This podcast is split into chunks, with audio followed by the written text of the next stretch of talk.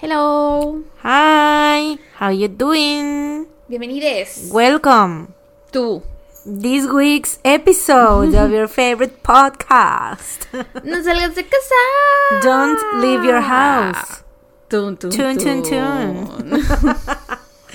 tun, tun. El tun, tun, tun más feo de la historia de todos los tun, tun, tuns, güey. Sí, te salió bastante feo la neta. Ah, qué puta. Amiga, no te voy a Pinche mentir. vieja. No te voy a mentir. Podré ser todo menos mentirosa. You can be a lot of things. Podré ser una pinche vieja, pero nunca mentirosa. Mm, Vemos. ¿Qué tal? ¿Cómo están? Bienvenidos a un episodio más. Sí. Hoy es domingo, estamos grabando en fin de semana. Por fin, después de muchos días de andar grabando el lunes y martes. Muchos, ya casi como dos meses que no Sí, grabamos en fin de semana. Y de hecho, No, creo que desde el COVID, no, más bien. Desde que nos dio COVID no nos habíamos como que otra vez como eh, vuelto a agarrar esta onda de grabar en fin de semana. antes del COVID sí grabamos el fin de semana.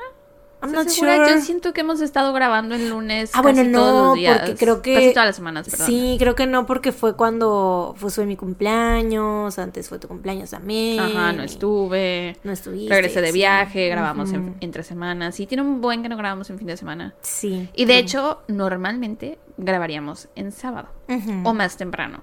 Hoy es domingo 5.36 pm. O sea, poco a poco, ¿no? Poco Ya a poco, sí. El plan original era vernos tres o cuatro. tres o cuatro todavía. Mariana, ¿no? muy ambiciosa, me dijo, pues llega a mi casa como entre 3 y 4. muy ambiciosa la chica. Sí, fui. No se logró, pero por lo menos sigue siendo domingo. Sí, exacto. Ganancia. Decir, sigue siendo domingo. Y todavía nos quedan buenas horas del domingo. Bastantes horas del domingo. Bastante, sí. O sea. Lo hicimos. es, ahí vamos, ahí vamos. La próxima semana, hopefully, domingo estemos temprano. grabando más temprano. Ya sea domingo temprano o, y bueno, siendo, Sábado, siendo muy, muy Optimista. optimistas en sábado, tal vez. Ajá, maybe. Quién sabe qué pase. Stay tuned. Pero bueno, sí, stay tuned. Eh, ¿Qué Ojalá tal? ¿Cómo estás? Bien, vengo muy, muy tranquila. Comí antes de venir para acá, me bañé, me Mm. urgía bañarme, güey, porque no me había lavado el cabello en... No sé cuándo fue el último día que me lavé el cabello, pero Ay, tenía sí me pasó ayer, güey. rato sin lavarlo, güey, rato. O sea, yo creo que como cinco días. Y ya, o sea, ayer todavía aguantaba. No sé si a ustedes les pase de que no se han lavado el cabello y lo ven y dicen, ok, todavía aguanta otro día, ¿no? Pero llega un día, o sea, that one day en el que ya no aguantas. Ajá, o sea, terminó ayer. No es más, es que ayer salí, ¿no? Entonces yo dije, no me da tiempo de lavarme el cabello. Si aguanta, me hago una media colilla y que parezca que me puse gel. que parezca que es de cebo, es es, gel. Qué asco, güey. Entonces sí, me, me retiré el Me cabellito. asco. La palabra cebo siento que es como. Ya ves que hay palabras que luego como que no se A escuchan. la gente no le gustan. O sea, sí que, que no, es que cebo pues es algo así medio, medio guaca- guacatelas, Ajá. pero, o sea, hay palabras como siento que, que no, no hacen match a la energía Ah, de lo asquerosas que son Ya. en realidad las cosas, ¿no? ¿Sí me Ya, te explico? entendí. Siento que cebo es una de las que sí, o sea, como que cebo, moco, siento que sí hacen alusión. Moco no me parece a- asquerosa. Ay, a mí un poquito sí. Pero, o sea, por ejemplo, pus, siento que no. Mm, Porque, o sea, siento que la pus es asquerosa, pero la palabra pus es como de, "Ah, pus, ¿no? Mm, ya, ya, ya. Pero cebo siento que sí. Pero Mm. bueno, ajá, ya era cebo, ¿no? Ajá, sí. Entonces me, me peiné y, güey, ya llegando a la casa me desmaquillé. Porque no sé si les pasa, traer el cabello sucio, aunque me bañé ayer, traer, traer el cabello sucio me hacía sentir sucia. Sí, sí, o sea, claro. sentía yo toda la cara sucia. Entonces dije, no, ya me voy a quitar este maquillaje, no lo aguanto, me quiero lavar la cara, ¿no? Lo que tenía que hacer era lavarme el cabello. Sí. Pero bueno, en fin. Ayer en la noche, o sea, llegué yo a mi casa como a las 5 de la tarde. Para las 9 de la noche mi cabello ya se notaba que no lo había lavado en un chorro. y ya hoy me picaba. Y yo así, no puede ser, Güey, no puede no. ser, necesito, necesito lavarlo. Pero es que, ay, me da tanta hueva, güey, porque aparte es más rápido lavarse solo el cabello. Digo, lavarse el cuerpo, perdón, lavarse solo el cuerpo, porque nada más, pues sí, te tardas que dos minutos lavándote el cuerpo. Pues yo, mira, por eso me baño cada semana, una vez a la semana. Uno, uno Y por todo. Todo, sí. O sea, sí, la neta ahorras agua. Sí. Ya cuan- hasta que ya sientes que ya no puedes más. Lo haces por el medio ambiente. So- y ese es, güey, son una de las ventajas de estar soltera, güey. Cuando tienes novio, sí tienes que estar bañando cada rato, porque pues sí te da cosa, ¿no? Que es alguien que te está viendo y besando y es como que, ay. sí. Pero estando sola es como de, güey, pues, ¿qué, ¿quién me va a oler? Mm, yo. Mi perro Cuando que vengo. está más apestoso. O sea, por eso digo una vez a la semana. Ah, Cuando ok, vas a cuando yo venir, vengo toca baño. ya me baño, sí, claro. Pero, güey, o sea, ¿quién más me va a oler el rey que está más apestoso que yo? O sea, güey, aquí no nos juzgamos. Éxito. Excelente. Qué cochinas nos estamos viendo en esta intro, güey. La intro pasada de vómito y caca y esta intro de cebo. Yo solo dije y- que no me había lavado el cabello. Y estabas, güey, estás hablando de cebo también. Todos tenemos sebo en el cabello, güey. Es lo más natural del mundo. Sí, claro, Cuando no te lavas el cabello. Y hay personas que aunque se lo laven todos los días, les empieza... O sea, no pueden pasar ni un Ah, día sin lavarlo. Yo tengo el cabe- cabelludo seco. Por eso sí. puedo pasar cuatro días que me aguanta el cabello. Ya en el quinto dice, no, ya, bañame. Same. Lávame. Same, same. Pero bueno, entonces vengo muy contenta porque me bañé, comí, me refresqué. Ay, qué bueno que te dio tiempo de hacer todas esas cosas. Sí. Luego, no siempre da tiempo. No, no siempre da tiempo, pero Luego andamos todas hambriadas. o todavía pasé a cargar gasolina, güey. Me vine por el bule, había mucha gente en la playa. Ay, es que hoy hace demasiado calor. Ay, güey, es yo que creo está que por eso rico para ir a la playa. yo güey, creo que por eso mi cabello se puso así también hoy, Sí. porque hacía mucho calor y entonces empecé a sudar y dijo, "No mames." No mames, lávame. Este, pero sí, el día estaba muy rico hoy para ir a la playa. Dicen Sí. que mañana va a haber norte. Para que sepas, porque Mariana nunca sabe cuándo va a haber Nunca. norte. Ya cuando está el norte me escribe y me dice, güey, ¿qué pedo con este norte? Y yo, amiga, lo Sara es, pronosticaron. Es... es la señora que estaba pronosticado, amiga. Infórmate. que mis papás me lo dicen. Ayer mi mamá dijo a la hora de la comida, así de, va a entrar norte el lunes, dicen que va a estar muy fuerte. Y yo, ah, bueno, le voy a decir a Mariana. Pero bueno, ¿tú cómo estás? ¿Cómo te Ay, encuentras? How are you? Yo pues más o menos, o sea, ya te dije que estoy como que medio entre que no sé si me siento mal o qué es, o que sí, o sea, como que me duelen las piernas, como que me duele la cabeza, como que, o sea, Mm. ahorita ya como que se, ya, se me medio quitó el dolor de cabeza, yo creo que, o sea, hablando, Te hacía falta verme. se me hacía falta socializar, es que, güey, sí, te la faltaba neta, la serotonina que te doy. la yo. neta, yo sí me enfermo, güey, Cuando no me ves. cuando no veo gente, Cuando sea, no ves a gente la llamada Sara Sarely a se huevo, recompeña, así güey. La serotonina que yo te doy, Que yo te cuando doy, no me te ves a mí. aporto a tu vida. No, pero yo sí me enfermo cuando no veo, o sea, paso mucho tiempo sin ver gente. O sea, es que yo Pero ayer sí saliste. estoy. Ah, sí, y pues vi, pues por eso como que pues no me sentí tan, o sea, siento que ya ahorita mentalmente ya no estoy, porque como que en toda la semana estuve como que con mental breakdown y así, pero ahorita ya me siento como que mentalmente ya mejor, Mm. pero físicamente ahora es que me siento así como que cansada y así, no sé. Ah, ok, ok. Pues yo creo que eso es parte de lo mismo, Probablemente. puede ser. o sea, bueno. durante la semana no viste a nadie. No, no, no, no. Mm, pues son- es nunca veo a nadie durante la semana. No, pero o sea, luego sales y vas al súper o vas al Ah, Oxxo no, no. o pides comida o lo que sea. Ay, pero no es lo mismo, güey. Bueno, pero o sea, sí hablas no- con alguien. Bueno, es que no de ver gente, más bien yo necesito socializar, o sea, de que ver Ah, amigos. Convivir. Convivir con amigos, con Ya. amistades, o sea, con alguien que yo conozca y platicar. Ya, ya, ya, ya. Así entendí. frente a frente, ¿sabes? Ya, ya, ya. Ya te entendí. Sí, o sea, porque obviamente de ver gente, pues sí, el vecino que Tengo la tele. veo tengo mucha mis, gente en TikTok. tengo mis dos coreanos de cartón aquí atrás. Los veo o todos sea, los días. Los veo every day. no, pero o sea, sí cuando salgo, pues el vecino y así, ¿no? Pero, pues, güey, o sea, de que necesito esta interacción. platicar. Sí. Pues sí. Te entiendo. O sea. No me entiendes, pero me entiendes. no me pasa, pero te entiendo. Ay, sí, güey. Pero pues bueno. Qué bueno que ya te sientes mejor. O sea, de tu cabecita. Qué mala onda que te duelen las piernas y el cuerpo. Sí, güey. O sea, ahora sí que dijera. Tiziano Ferro, no me lo puedo explicar. o sea, no sé por qué, güey. No sé por qué me siento súper cansada, así, no sé. Digo que ha de ser lo mismo, como que parte de lo mismo, pero pues bueno, ni modo. Güey, de... O sea, esa no sería la referencia que se me ocurriría de Tiziano Ferro. Tiene una canción que se llama No me lo puedo explicar. Sí, ¿no? No sé. Según yo sí, a ver, ya me hiciste dudar. Yo estaba muy segura con mi referencia de Tiziano Ferro. O sea, es que a lo mejor sí, pero yo no sé. A ver. recuerdo de tardes. Sí, sí, güey. ¿Cómo va? ¿Cómo no la vas a conocer? Mi falta un poco el Ya, ya, ya, ya. Ponme el coro, ponme el coro.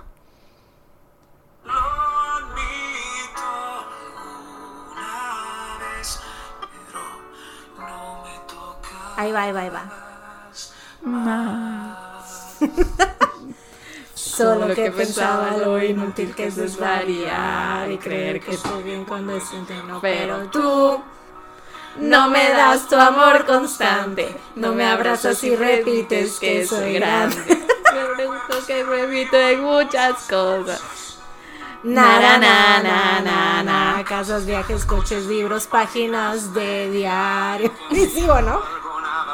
Bueno, quítalo, porque ese hombre está funado en México. Ah, sí, está funadísimo, claro. está funado sí. en México. No aprobamos a Tiziano Ferro en este podcast. Eh, pero pues, vaya, ese tipo de canciones que fueron parte de nuestra infancia, pues no podemos evitar cantarlas. Bueno, sí podemos. Bueno, sí yo no la podríamos. tenía ya en mi cabeza, güey. Podríamos, pero pues Tal me vez eras un poco más fan tú que yo. Puede ser, o puede ser porque recientemente justo las estuve escuchando. en una peda. no puede ser porque por eso haya sido, ¿no? Y yo así de qué fresca la tienes en tu memoria, amiga. Tan yo- fresca. Les pareciera que la escucho todos los días. Fue el día de tu cumpleaños. No, apenas as- as- la semana pasada que me vino a ver un amigo. Ya. Ujú. Da, con razón. y yo qué fresca la tienes. Ay, gracias, sí, sí la tengo fresca. Disgusting. Aquí todos sabemos que eso es mentira después de que dijiste que te bañas una vez a la Pero semana. ayer me bañé, entonces hoy la tengo Ahorita fresca. está fresca. Ahorita la tengo fresca. Bueno, oigan, está tomando agua Reggie. Na, na, na, na, na. Y aparte ni siquiera llegamos a la parte que decía no me lo puedo explicar. Ajá, esa es la, la parte que quería yo escuchar, A güey.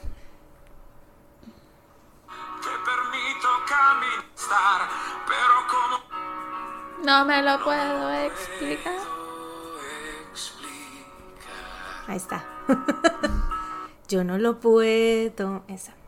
Dice no me lo puedo, ¿no? O Pero yo no luego lo puedo. vuelve a decir, Ya. Dios mío.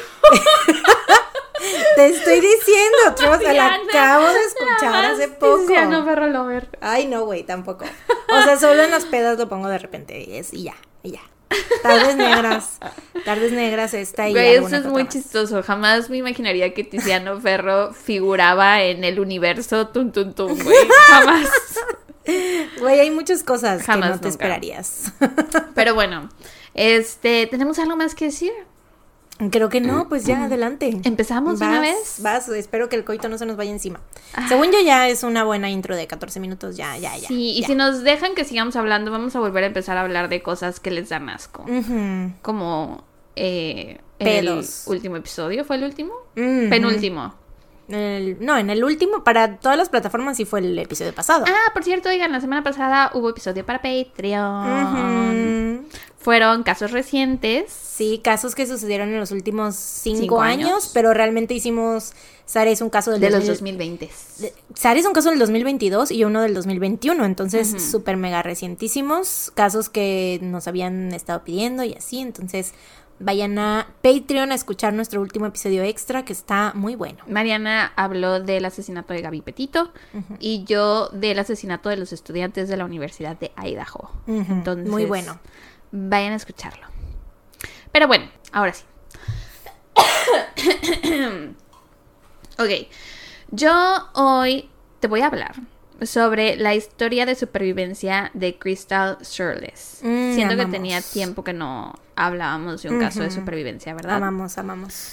Em, el 30 de diciembre de 1999, Crystal Surles, de 10 años, y su hermana menor, Marquis, de 7 años, se estaban quedando en la casa rodante de la familia Harris en Del Río, Texas. ¿La muy tonta, vas a decir? Mm. La tonta, sí, muy tonta. En lo que esperaban a que su familia se mudara de Kansas a el área de Del Río. La familia Surles y la familia Harris eran cercanas, entonces dejaron ahí a las niñas en lo que hacían esta mudanza. Los papás de Crystal eran muy disfuncionales Eh, habían tenido problemas de adicción a las drogas y se la pasaban peleando y eran papás ausentes. Y el papá a veces dormía durante días seguidos y entonces cuando Crystal tenía entre 6 y 7 años le tocó hacerla de mamá en su casa porque alguien tenía que cuidar a sus hermanas. Ella tenía dos hermanas menores.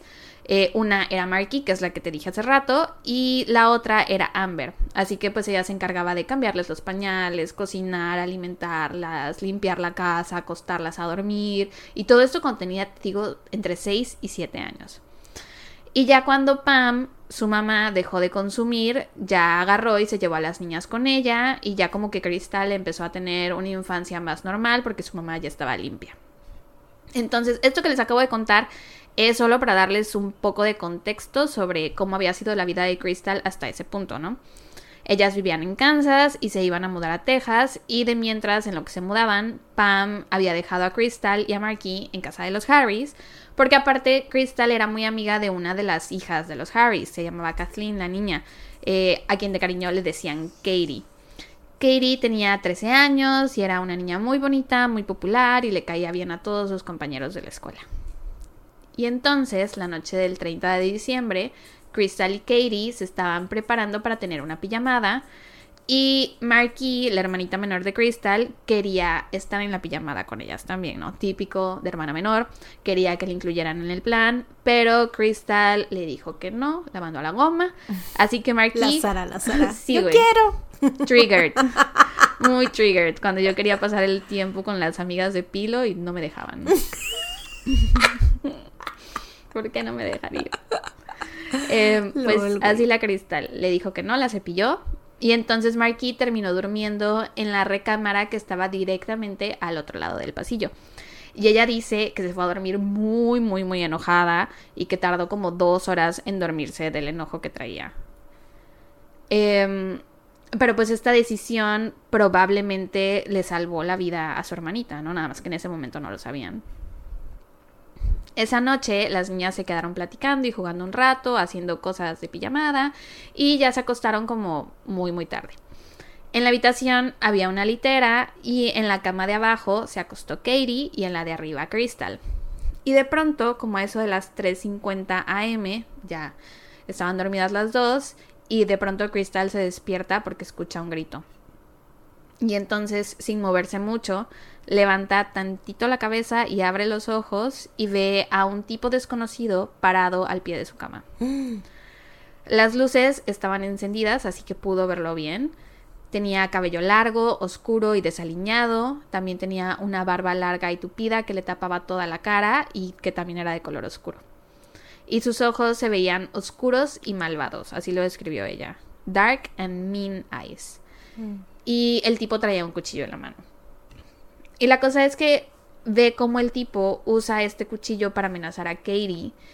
Y, o sea, con una mano con el cuchillo le está amenazando y con la otra le estaba cubriendo la boca mientras abusaba sexualmente de ella. Mm, Y supongo que en ese momento las dos niñas hicieron contacto visual porque Crystal ha dicho que Katie con la mirada le dijo que se quedara en donde estaba y que no se moviera y que no hiciera ruido. Y sí, Crystal se queda prácticamente congelada y sin hacer nada de ruido y el tipo no la ve. Pero pues ella sí estaba viendo todo y eh, ve como el tipo le corta la garganta Ay, no. a Katie con el cuchillo, güey. Sí. Después de esto, el tipo empieza a caminar por el cuarto, como moviendo cosas, a modo de que pareciera a lo mejor un robo o algo por el estilo, hasta que de pronto camina hacia la puerta como para ya apagar la luz e irse, pero antes de apagar la luz, voltea. Son los estragos de la kilos de enfermedad. metanfetaminas. Phil Barrera.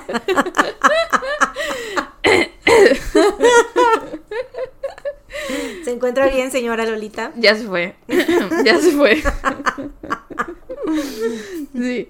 Este, una disculpa, son los estragos de la enfermedad. Ya no traigo tos, pero todavía se me va la voz de vez en cuando. Y se me va la voz. Bueno, Andamos muy... muy clásicos en español. Muy la nueva amor. Bueno, la cosa es que ya parecía que el tipo se iba a ir y como que camina hacia la puerta para apagar la luz, pero en eso voltea una vez más al cuarto como que para ver todo y escanea el cuarto con la mirada. Y en ese momento Crystal y él hacen contacto visual, güey. Verga, güey. No la había visto. No la había visto. Ay, puta madre. Y entonces la ve y se le va encima con el cuchillo. Y ella intenta pegarse hacia el lado derecho de la cama, que me imagino que de ese lado estaba la pared, eh, porque tenía el tipo del lado izquierdo. Y entonces intenta pegarse hacia el lado de- derecho, pero el güey la agarra e intenta cortarle la garganta también. Pero Crystal se estaba cubriendo con las dos manos el cuello porque pues acababa de ver lo que le había pasado a Katie, ¿no? Que la neta no sé si en su cabeza de niña de 10 años había comprendido lo que le habían hecho a su amiga o si simplemente vio, la lastimó ahí, Ajá. que no me lastime a mí ahí, ¿no? Sí, sí, sí, sí. Entonces estaba cubriendo eh, el cuello con las manos y en eso el güey nada más le dice así de, quita las manos de ahí. Mm. Y ella lo obedece. Ay, güey, no. Sí. Y ella lo obedece y el tipo le corta la garganta. Que aunque que aunque no lo hubiera obedecido, o sea, seguramente el Sí. tipo hubiera quitado sus manos de Sí, o sea, lo hubiera sí. logrado, no era una niña de 10 años. Eh, y bueno, en ese momento Crystal dice que pensó que la única forma en que iba a tener una posibilidad de sobrevivir era si se hacía la muerta. Así que eso fue lo que hizo, se quedó ahí tirada sin moverse hasta que el tipo apagó la luz y se fue del cuarto cerrando la puerta detrás suyo. Crystal ha dicho que apenas escuchó que la puerta se cerró, en ese momento abrió los ojos y como pudo se bajó de la litera y empezó a gatear hasta llegar a Katie que estaba tirada en el piso Mm. y estaba jadeando o haciendo como ruidos ahogados. Y entonces Crystal se acostó junto a ella y empezó a sobarle la espalda para consolarla. Mm. Eh, el- Oye, es que tenía 10 años, güey, ¿qué ibas? No Ya sabía qué hacer. Pobrecita, güey. Eh, la, su familia dice que la razón, que ellos creen que, que la infancia que tuvo, que ves que le tocó hacerla de mamá en su casa, que a lo mejor eso le dio como las herramientas para saber cómo lidiar en esta situación, ¿no? Que a lo mejor eso la preparó para ello, pero pues quién sabe. El caso es que eh, le estaba sobando la espalda a Katie. El tipo la había apuñalado un total de 16 veces. A la mierda. ¿A Katie? Y cuando Crystal intentó decirle todo va a estar bien, no le salía la voz. Y fue entonces que se dio cuenta que no podía hablar ya. Pues sí. Y ha dicho que cuando, después de un rato, Katie dejó de hacer los ruidos, ella supo en ese momento que tenía que salir a buscar ayuda. Eh, una voz en su cabeza le dijo, párate, sale aquí, no te quedes aquí acostada, vete. La cosa es que no sabía si el tipo había ido a las otras habitaciones, porque salió por la puerta del cuarto, güey. O sea, entonces no sabía si a lo mejor habían matado a las otras personas que estaban en los otros cuartos, que eran pues su hermanita Marky, Justin y Lori, que eran los papás de Katie, y el hermano mayor de Katie, que se llamaba Sean. Entonces sale del cuarto Crystal y primero cruza el pasillo hacia donde estaba el cuarto de la hermana, ¿no? Y entra y la ve acostada, pero no logra despertarla. Porque pues no puede hablar. Entonces la movía y la hermanita no se despertaba. Y en ese momento ella se paniqueó y dijo, sí los mató a todos, o sea, están todos muertos. Y decidió que lo mejor era salir de la casa a pedir ayuda. Andaba en pijama, descalza, con la garganta cortada. Sí, llena de sangre, obvio. Sí, y afuera estaba todo oscuro. Pero aún así, como pudo, llegó hasta la casa del vecino más cercano que vivía a casi medio kilómetro de distancia. A la güey. bestia. Ella dice que salió de la casa y que solo vio una luz en la, en la distancia y dijo, concéntrate en esa luz, tienes que llegar a esa luz, o sea, tú puedes. Entonces ya llegó y tocó muy fuerte la puerta y un hombre desde adentro preguntó, ¿quién es? Pero pues ella no podía hablar, no podía responderle, entonces siguió golpeando la puerta hasta que el hombre por fin le abrió. Y no me imagino el impacto de este hombre, güey. Sí, obvio. En la madrugada abrir la puerta y ver a una niña de 10 años así, que Ujú. pinche susto, güey.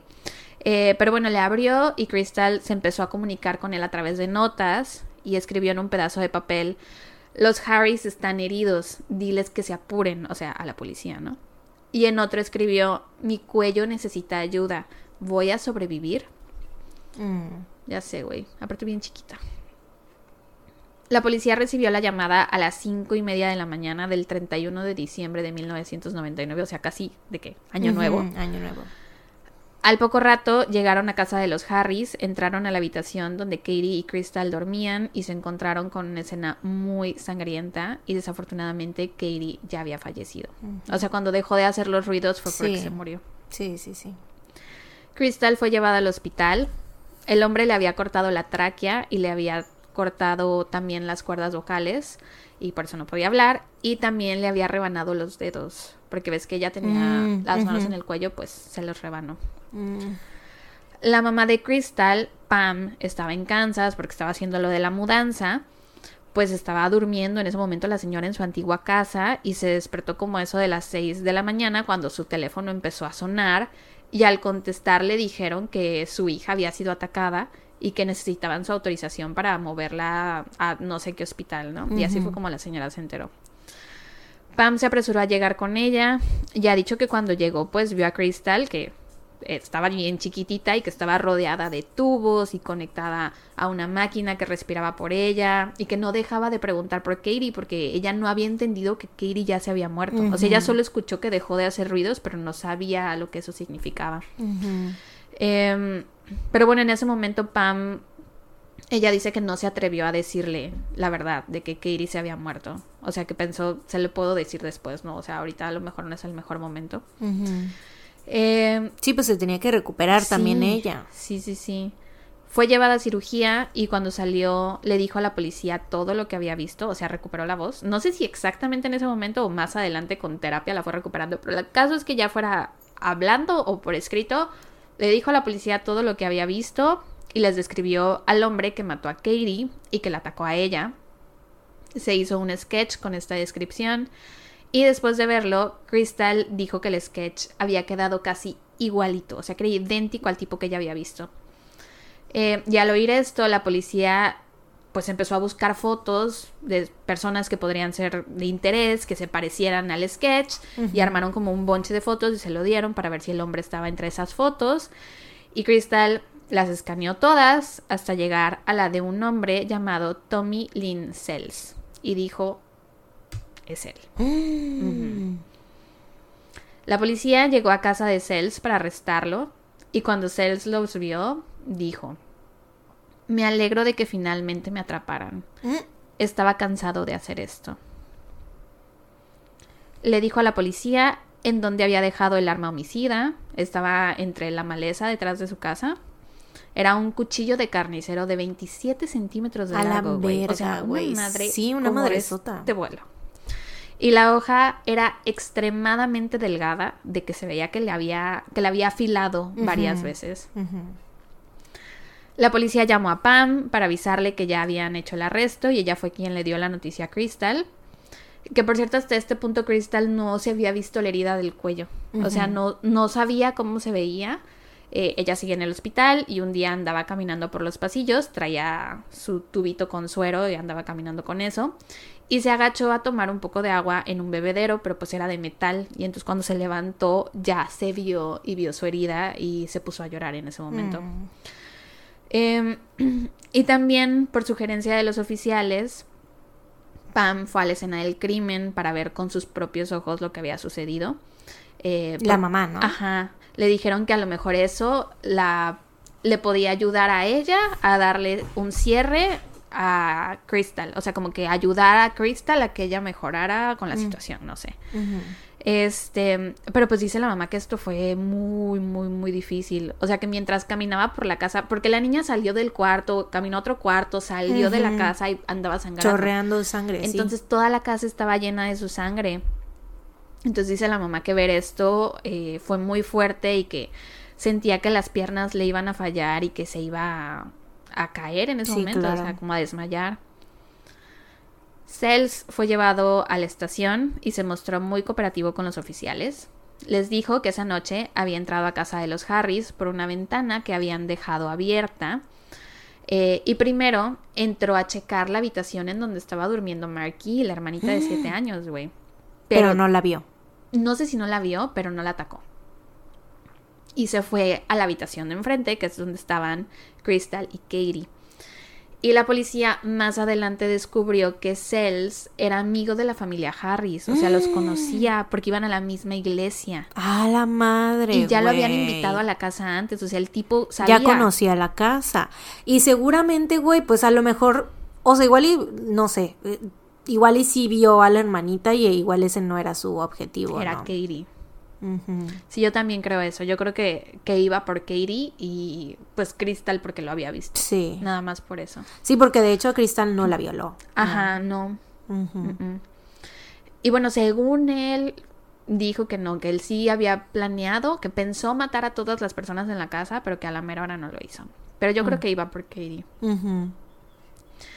Y bueno, lo estaban como interrogando y después de un rato el tipo se quedó callado y de pronto dijo, supongo que quieren saber sobre los otros asesinatos. Mm, So turns out que this motherfucker What the fuck, güey. era un asesino serial, güey. No mames. Un asesino serial que agarraron gracias a Ah, que Crystal. Crystal sobrevivió. Sí, güey. Entonces, Tommy Lynn Sells nació en junio de 1964, era cáncer. Fue uno de cinco hermanos, su mamá era madre soltera y pues él se llamaba Tommy, ¿no? Tenía una hermana gemela llamada Tammy, entonces eran Tommy y Tammy. LOL. Desafortunadamente, cuando tenían 18 meses, los dos contrajeron meningitis y Tammy murió a causa de la enfermedad. Mm. Poco tiempo después, Sells fue enviado a vivir con una tía y vivió con ella como por dos años y la tía lo quería adoptar, o sea, ya había como expresado con su, o sea, le había dicho ya a la mamá de Tommy así de, oye, yo quisiera adoptar a tu hijo, pero la mamá no quiso Mm. y entonces se llevó a Sells a vivir con ella de nuevo. Y él ha dicho que esos años que vivió en casa de su tía, esos dos años fueron los mejores años de su vida. O sea que fue el único momento de su vida que conoció la felicidad. Chale, se hubiera quedado con la tía, güey. Ya sé, es cuando piensas el aleteo de la mariposa. Y si se hubiera quedado a vivir ahí, güey. Ahí van las tuntuntun Es que de nuevo. Con ese aleteo de la mariposa, mariposa, güey. Pero es que sí. ¿Cuántas veces hemos visto el efecto mariposa? Realmente No nos tantas, marcó. güey. Pero realmente nos marcó esa película. Sí, sí, sí. O sea, no es necesario verla tantas veces Yo para. tiene como 15 años que no la veo. ¿En serio? Te lo juro. Ay, no, yo sí tiene menos. La vi ayer. Ay, sí. Igual que El con- mismo día que escuché a Tiziano Ferro, güey, en esa misma peda puse el efecto mariposa. ¿Te imaginas, güey? Así que yo invito a la gente así a, a chupar a mi casa, ¿no? y los todo. obligas a ver Y películas. los obligo a ver el efecto mariposa, así de, mira esta película que me cambió la Y vida. a escuchar a Tiziano Ferro, güey. Eres como el vato que saca la guitarra, pero sacas tus películas. Y a Tiziano, güey, no, pero, o sea, en parte sí eso sí, pa- o sea, ya fuera de broma, güey, en parte sí eso pasa, pero con el K-pop, la neta. O sea, yo Hasta le digo me lo haces gente, a mí. Güey, yo le digo la, ¿a ti? Sí. O sea, luego, no últimamente, pero el, año pasado me acuerdo que luego venía y me quedaba a comer de que estábamos grabando y en lugar de platicar, ponías tu compu en la mesa y ponías videos de K-pop. Y yo así, ¿por qué no estamos platicando? ¿Cuándo? Sí, lo hiciste un par de veces de cuando venía yo a grabar temprano y nos, nos interrumpía la hora de la comida y hacíamos pausa para comer. ¿Mi compu en la, en la Ajá. cama? No, no, no, en la mesa. ¿En la mesa? Ajá. ¿Cuál mesa? Pues la mesa que está afuera. ¿La mesa de allá? Ajá. ¿Cuándo? Ah, ya me acordé. pues es que, pues sí, no, o sea, pero no, me acuerdo que esos eran, pero eran videos de BTS nada más, porque en ese momento solamente veíamos. Ajá, BTS. sí. Chale, ya no me acordaba, güey, tú al parecer lo tenías muy presente. Bueno, y es que de todos modos, cuando estoy aquí en tu casa, pones la tele y pones videos Mm, de K-pop. Pero, o sea, a ti no es porque te obligues, porque sé que nos gustan las dos, ¿no? Sí. O sea, ahora me vas a decir que te obligo a ver K-pop. O sea, si pudiera elegir una actividad, maybe no elegiría esa. ¿Qué elegirías entonces? Platicar. Pero a veces no tenemos nada de qué platicar. O sea, yo cuando hago eso es porque siento que tal vez no tenemos muchas cosas de qué platicar. We always tenemos algo de qué platicar. Pero bueno, termina de contar lo que ibas a decir, de que le aplicas eso a tus Ah, sí, o sea, no... Pues es que no tanto así de que los obligue, pero siempre sí, o sea, es como que... Ya después de que estuvimos escuchando música, yo les digo, ya déjame poner después de que escuchamos Tiziano Ferro. Después de que escuchamos Tiziano Ferro, les digo, ya déjame poner K-pop, por favor. y dependiendo de su personalidad, les, les, pues les pongo alguna canción que yo crea que les va a gustar. Ya, ok, ok. A veces acierto, a veces no. Pero, pues sí. O sea, ya es como de que. O sea, pero es nada más de que una o dos canciones y ya. Mm, ah, no, No es los. nada. Sí, no, no los obligo así de que ya el resto de la noche vamos a escuchar. Eso no es nada. Pero sí es de que, o sea, si estamos en mi casa, sí es como de, güey, mínimo. Mi casa, mi música. Sí, mínimo una rola de K-pop hay que poner. O sea, estamos en mi santuario de K-pop, entonces, o sea, We must. we must. Debemos. Pero bueno, ¿ya qué salió esto, güey? no sé, no tengo idea. Ah, el efecto mariposa. Mm. Que ojalá lo hubieran dejado vivir con su tía. El efecto mariposa, Sí. true. Sí. Eh, pero bueno, no lo dejaron quedarse en casa de la tía, su mamá se lo llevó. Y a los siete años empezó a consumir alcohol con Mm. regularidad. Y a los ocho años, un hombre adulto comenzó a abusar sexualmente de él. Mm. Con permiso de la mamá, Ay, al no. parecer, güey. Sí. O sea, es la versión de los hechos que él cuenta, que la mamá sabía y que no solo sabía, sino que, Alentaba. ajá, lo permitía, como que le había dado la bendición al tipo, güey. Sí, sí, sí. Y Ay, él dice horror, que eso fue lo que lo traumatizó y, lo, y le, le impactó más. Pues sí, claro. A los 10 años empezó a consumir drogas y cuando tenía 13 años, o sea, hasta aquí podemos ver que su infancia, o sea, sí pintaba para que iba a pasar algo como esto, ¿no? Cuando tenía 13 años, un día se desnudó y se metió en la cama de su abuela mientras ella dormía. Y no sé qué haya intentado hacer, no sé si intentó hacer algo, Mm, pero después de esto la mamá lo corrió de la casa. mm. Ahí es donde ella pintaba la línea. Que abuse de ti sexualmente un desconocido. I'm okay with that. Que te metas a la cama desnudo con la abuela. Te corro de la casa. Pero bueno, también allegedly, no sabemos si la mamá sí permitía realmente ese abuso. Todo esto es allegedly. O sea, todo esto salió de la boca de él. True. Mm.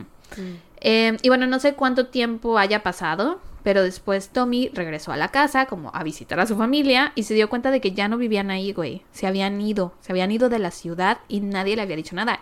Y él era todavía un niño, tenía 10 años. Mm. Días después de esto, en un ataque de ira, Cells agredió y le disparó a una mujer, pero por suerte ella sobrevivió. O sea, de 10 años. Ujú. What the fuck, güey. Sí.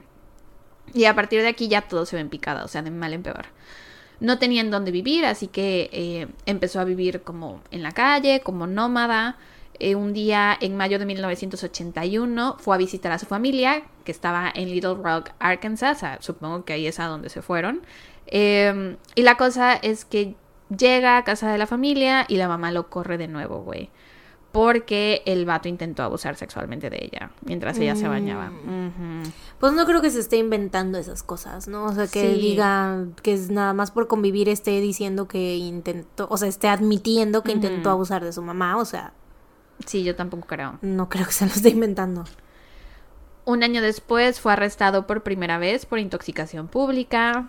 Eh, cuando salió para sobrevivir hacía de todo. Trabajó como peluquero, granjero, mecánico, acomodando cosas en almacenes. De 1978 a 1999 recorrió Estados Unidos haciendo autostop y saltando en trenes. Bebía mucho, abusaba de las drogas y fue encarcelado varias veces. Al parecer cometió su primer asesinato cuando tenía como 15 o 16 años. Dijo que se metió a una casa a robar y que al entrar vio a un hombre que estaba abusando sexualmente de un niño pequeño. Y que esto le detonó el recuerdo, o sea, de todo el abuso que él sufrió con el hombre ese y que enfureció y entonces mató al tipo que estaba en la casa y se dio cuenta que le gustaba esa sensación, que era muy parecida a la que sentía cuando consumía heroína. Y fue así que empezó a matar a gente. Mm. De nuevo, esta es la versión de los hechos que él cuenta. No se sabe si esto es verdad o no. O sea, que haya pasado tal cual como él dijo, porque no menciona nada de haber matado al niño. Entonces supongo que lo dejó con vida, pero no se sabe quién es este niño. Nunca ningún niño se acercó a las autoridades a decir nada. O sea, nadie ha salido a decir así de, oye, yo estuve ahí, fue mi papá, mi tío, lo que sea, ¿no? Sí, se me hace como muy específico, ¿no? Así como aparte, de ¿cuáles justo. son las probabilidades? O sea, como que justo es, vio la escena que él vivió muchas Ajá. veces. O sea, justo entró en un momento en el que. Exacto. O sea, no sé, está ¿Qué? raro. ¿Qué tan probable es que eso pase, ¿no? Que. Estés entrando a robar una casa y te toque ver eso. Ujú. Eh, Cells no tenía un tipo de víctima, no tenía preferencia por ningún perfil, mataba a mujeres, niñas, niños y también hombres adultos. Simplemente si estaba teniendo un mal día, pues buscaba una víctima y se desahogaba de esa forma. Y pues esto obviamente hacía que la policía no viera un patrón en los asesinatos, porque las víctimas no encajaban en un mismo perfil.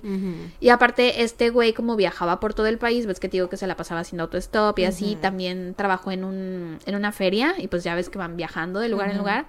Entonces, pues esto le permitió andarse moviendo de pueblo en pueblo y dejando víctimas por todo el país.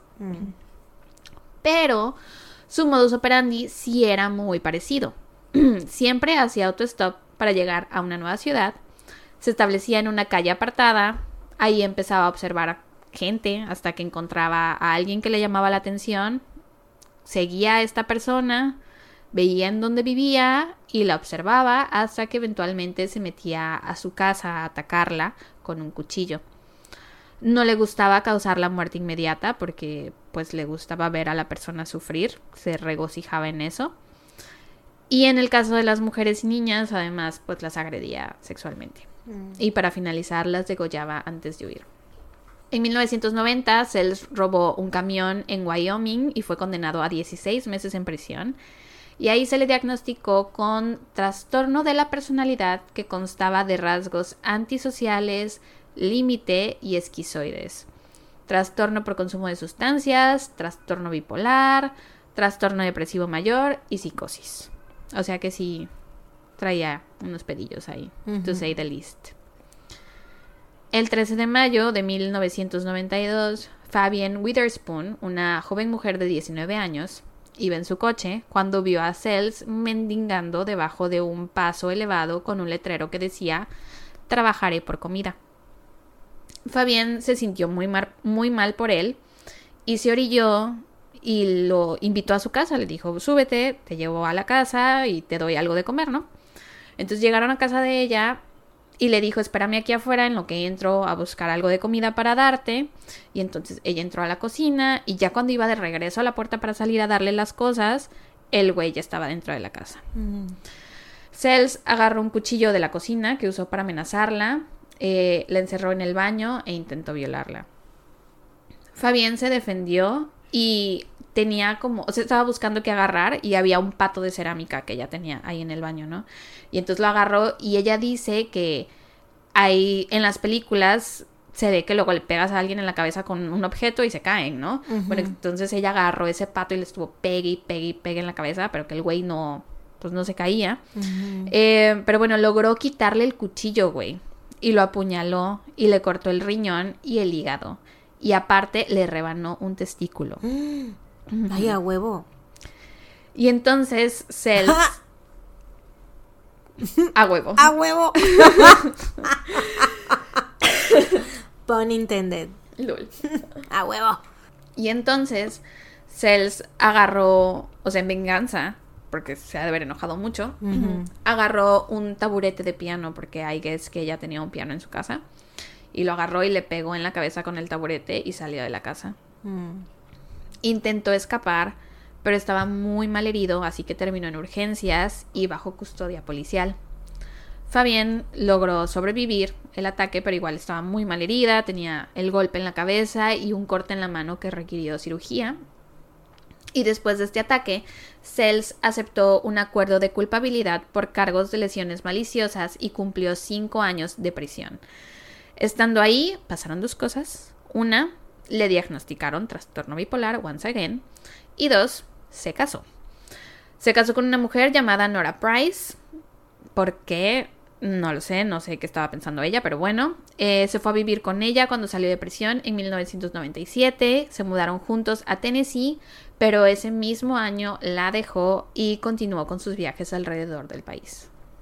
Que debe ser el colmo, güey. O sea, inviertes Todavía. cinco años de tu vida escribiéndole a un vato que esté en prisión, te casas con él, Y sale de prisión y te deja. No mames. El colmo. Pero la neta, mira, qué bueno. Al final, Sí, o le fue mejor. Se libró Sí. de un. La vida se lo quitó del camino.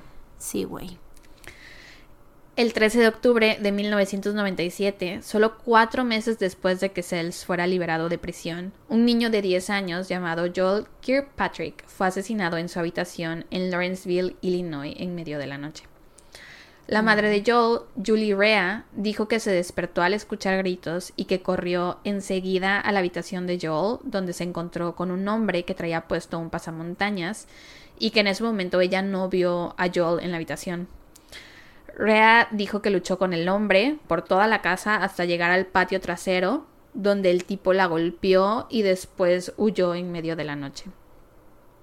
Ella enseguida llamó a la policía y les dijo que creía que Joel había sido secuestrado porque no lo había visto en el cuarto. Pero cuando los oficiales llegaron a la casa, encontraron al niño muerto al otro lado de su cama. Mm. Y el arma homicida, que era un cuchillo de carne sacado de la cocina de Rhea, estaba tirado en el suelo fuera de la habitación de Joel. Según los investigadores, no había signos de entrada forzada, no se habían robado nada, la casa se veía ordenada y tampoco se veía que hubiera ocurrido una pelea, como ella dijo, que había peleado con el atacante del cuarto hasta la puerta trasera. Eh, y para los, para los investigadores esto resultaba pues muy sospechoso, ¿no? Y entonces la tuvieron a ella como principal sospechosa durante varios años. Pobre mujer, güey. Los investigadores creen que Sells mató a al menos 22 personas. A la madre. Y de hecho, de 1997, que salió libre, a 1999, que es cuando mató a Katie y atacó a Crystal, se cree que asesinó a 10 personas en un periodo de dos años. Mm. Y sus otras 12 posibles víctimas fueron más espaciadas, porque el primer asesinato lo cometió en 1979. Ujú. Entonces fue como que en un periodo de 13 años, del 79 al 92, que fue cuando atacó a Fabián y estuvo en prisión por 5 años.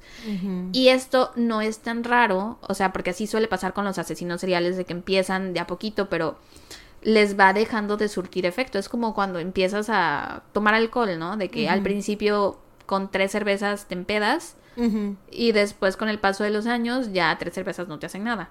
O sea, sí les pasa a estos vatos. Y de hecho él dice, bueno, él dijo que, que mató a más de 70 personas. Pero al parecer la policía solo pudo confirmar 22 víctimas, que la madre, son güey. chingo. Nada más. Sí, güey, son un chingo.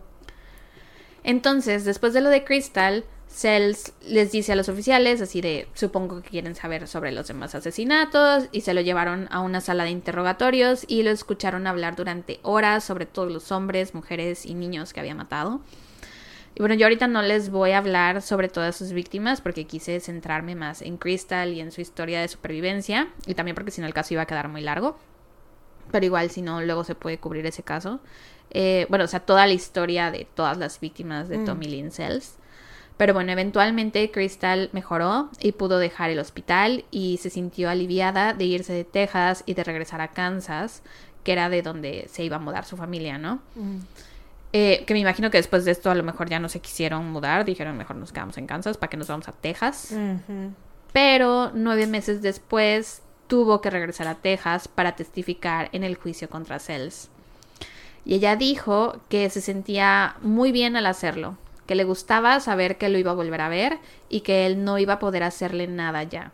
Le gustaba sentir que ahora era ella la que tenía el poder. En 2010, Crystal dio una entrevista y dijo que recuerda haber pensado en aquel entonces que tenía que enfrentarse a Sells en el juicio y que lo tenía que hacer por Katie. O sea que pensaba, es lo mínimo que puedo hacer por ella, ¿no? Y pues así fue. La mañana del juicio se despertó y se dijo a sí misma, puedo hacer esto, puedo hacer esto, y se lo repitió varias veces. Y le pidió a su mamá que por favor no llorara cuando ella pasara a dar su testimonio, porque si no le iba a distraer. Se alistó y muy valientemente llegó hasta la corte, lista para enfrentarlo. Al llegar, se le dio la opción, le dijeron así de, ¿cómo te sientes? Para llegar al estrado puedes entrar por aquí, pero tendrías que pasar junto a Cells o puedes entrar por esta otra puerta en donde entras y directamente llegas al estrado, no tienes que pasar junto a él. Y ella dijo que no le tenía miedo y que quería pasar junto a él. Qué valiente, güey. Y sí estaba siendo muy valiente, güey, porque durante el juicio se estuvo quedando en casa del detective que llevaba el, el caso, ¿no? En casa de, de él y de su familia, porque el detective tenía dos niñas de la misma edad que Crystal, bueno, más o menos de la misma edad. Entonces pensaron que, pues, en lo que no estaban en el juicio, para que la niña se, distraje, se distrajera y conviviera con gente de su edad y así. Y el detective ha dicho que lo más difícil de todo este proceso para él era que todas las noches Crystal se despertaba gritando. Mm. Todas las noches de que tenía pesadillas. Sí, claro. Entonces, obviamente fue súper valiente, güey. Sí. Y, güey, el día en que le tocaba testificar a ella, Sells pidió no estar presente en la corte. Dijo Mm. que no quería estar ahí. Pero su petición no fue concedida porque Crystal insistió que quería que él estuviera ahí, sentado, presente y escuchándola, porque quería que viera cómo le había dejado el cuello y quería que escuchara cómo ya nunca puede dormir en las noches, cómo tiene pesadillas todo el tiempo. Eh, y durante su testimonio, Crystal prácticamente actuó lo que había pasado esa noche. O sea, cómo había levantado su litera. Dicen que hasta se acostó, hizo así como que se levantaba, ponía las manos en el cuello, les enseñó a todos su cicatriz. Bueno, no sé si ya en ese entonces ya sería cicatriz o seguía siendo herida, la verdad no sé, pero bueno.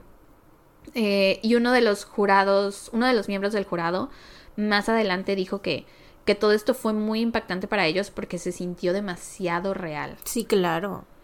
Eh, Pues, o sea, ella estuvo ahí y lo estaba actuando y es como de, o sea, qué fuerte, la sí, no es lo mismo que, que te lo cuente el abogado o el Sí. fiscal o lo que sea, que la niña que sobrevivió al ataque te lo diga, ¿no? Y más que pues trae la herida. Sí. Eh, y lo estaba haciendo muy bien hasta que de pronto se puso nerviosa porque Cells no la volteaba a ver. Eh, no hacía contacto visual con ella y no dejaba de mover la pierna, o sea, como que estaba, ya sabes, como la gente... Sí, sí, sí, el tic. Ajá. Eh, y eso la alteró mucho y se abrumó y ya no pudo responder más preguntas, o sea, eso la quebró. Mm. Que aún así lo hizo mucho mejor que, que muchas personas adultas lo hubieran Sí, hecho. claro.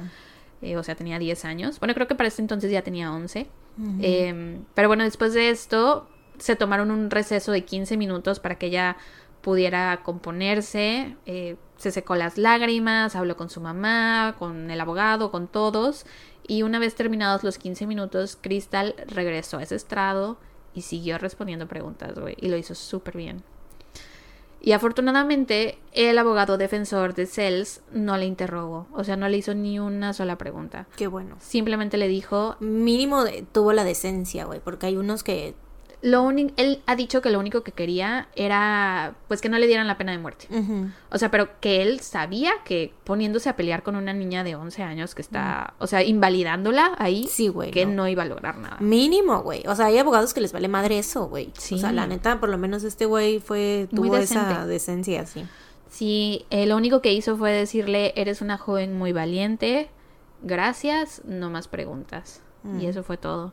Muy bien, bien por él. Y ella dice que esto la hizo sentir muy, muy bien, porque significaba que incluso la persona que su trabajo literal era defender a Cells estaba de su lado Sí. y, y le creía a ella, ¿no?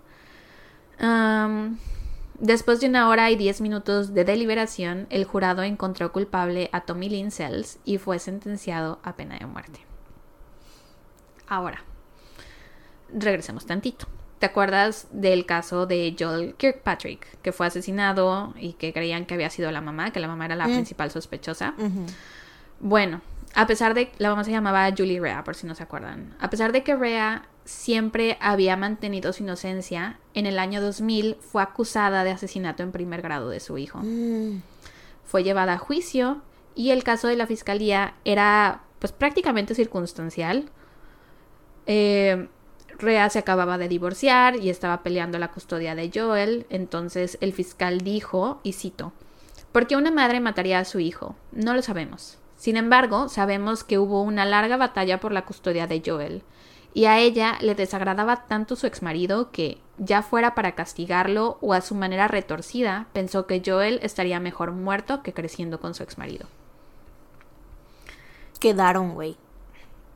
Y la otra cosa que alegaba la fiscalía era que Rea tenía sangre de Joel en su ropa esa noche. Pues sí, porque fue a verlo, ¿no? O sea, no, eh, la defensa lo que ella no lo había visto hasta que llegó la policía. O sea, ella Mm. pensaba que su hijo no estaba. Pero peleó con el hombre que estaba en la casa. Mm, Entonces se le true. pudo haber transferido de la ropa del atacante a su ropa en ese momento. Y eso fue la- lo que dijo la defensa de ella. Ujú. Eh, de todos modos, Rea fue declarada culpable del asesinato de su hijo y sentenciada a 65 años de prisión, güey. 65. No mames, güey, pobre mujer. Aparte, ella no la dejaron hablar en el juicio. Su abogado le dijo que no le recomendaba Pobre que mujer. hablara, güey. güey. Pobre mujer, porque aparte, o sea, el trauma de haber perdido a tu hijo de esa manera y que tú viste y peleaste con el atacante, güey, y aún así, y nadie te cree, güey. ¿Y te imaginas la cantidad de personas que de ver ahorita así en prisión, güey? Ujú. Qué poca madre. Sí, güey. Por eso sí me da... un- O sea, por eso para mí el tema de la pena de muerte es como de... Porque, ¿qué tal? No sabemos. Pues sí, pero hay veces como con este güey que pues sí, sí, sí, sí, o sea, pues sí. Pues Andaba sí, él confesó. Sí.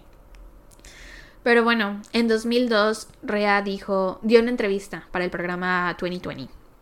Y ahí contó su versión de los hechos. Te digo, ella no había dicho nada porque en el juicio no, su abogado le aconsejó no hablar porque el fiscal era como muy agresivo. Entonces su abogado le dijo, cualquier cosa que digas, él la va a hacer que quede, o sea, que te perjudique a ti, ¿no? Entonces mejor no digas nada. En esa entrevista para 2020, ella contó su versión de los hechos. Y sentada en casa viendo esta entrevista estaba una mujer llamada Diane Fanning, que era escritora de crímenes reales y que estaba terminando de escribir un libro sobre Cells, sobre Tommy Lee Cells. En ese momento, Cells estaba en el corredor de la muerte por el asesinato de Katie.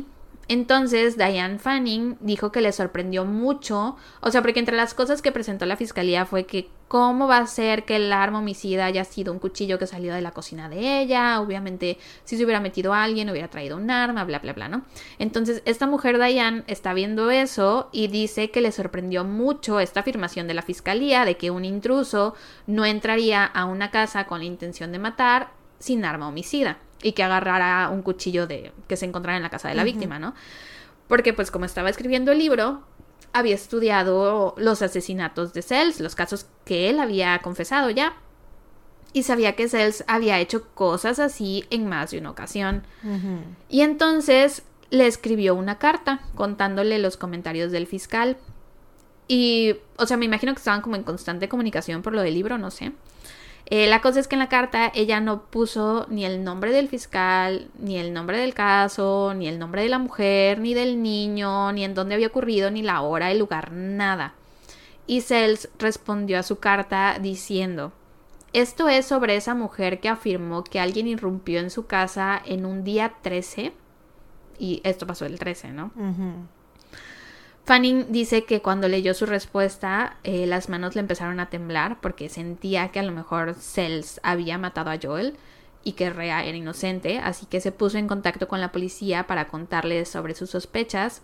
Y en 2003 la policía lo entrevistó y ahí fue que Cells por fin confesó detalladamente el asesinato y describió cómo una mujer había intentado luchar contra él.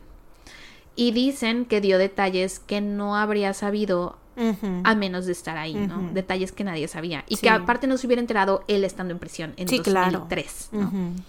Eh, y finalmente, después de esta confesión, Rea fue exonerada en 2006. A la ver, ¿por qué se tardaron tanto? No sé, güey, pero o sea, ¿Tres años más? los... Imagínate si mataron a su hijo en 1997. Sí, güey. Casi 10 años de todo este proceso, güey. De que desde el principio fue la principal sospechosa de la policía y la meten a la cárcel. ay. Fue exonerada en 2006. Y aparte, güey, o sea, lo cabrón es como de, y luego, que, o sea, y el tiempo que pasa ahí, o sea, es como de que, nada más como, ay, bueno, ups, Sí, perdón. que yo sepa, no le dieron como... compensación. Ajá, porque ves que luego hacen eso. Mínimo. No. O sea, es lo mínimo que deben hacer, porque es como de, güey, ya todo el tiempo que pasó en prisión, todos los años que perdió con, con todo eso, güey, que no pudo. Güey, el, el, aparte del desgaste mental, el que pues obviamente no pudo trabajar, que ahora ya tiene ese, a lo mejor, pues, ese antecedente, o sea, que a lo mejor hay gente que no la va a querer contratar por eso, o sea, o igual y, pues, espero que también le hayan como que lo hayan borrado de su historial, ¿no? Porque pues obviamente fue como... Pues sí, la exoneraron. Pero pues bueno, no sé, o sea, como que reincorporarse es mucho más difícil. Sí, al mundo. Obviamente, pobrecita mujer, güey. Sí, güey.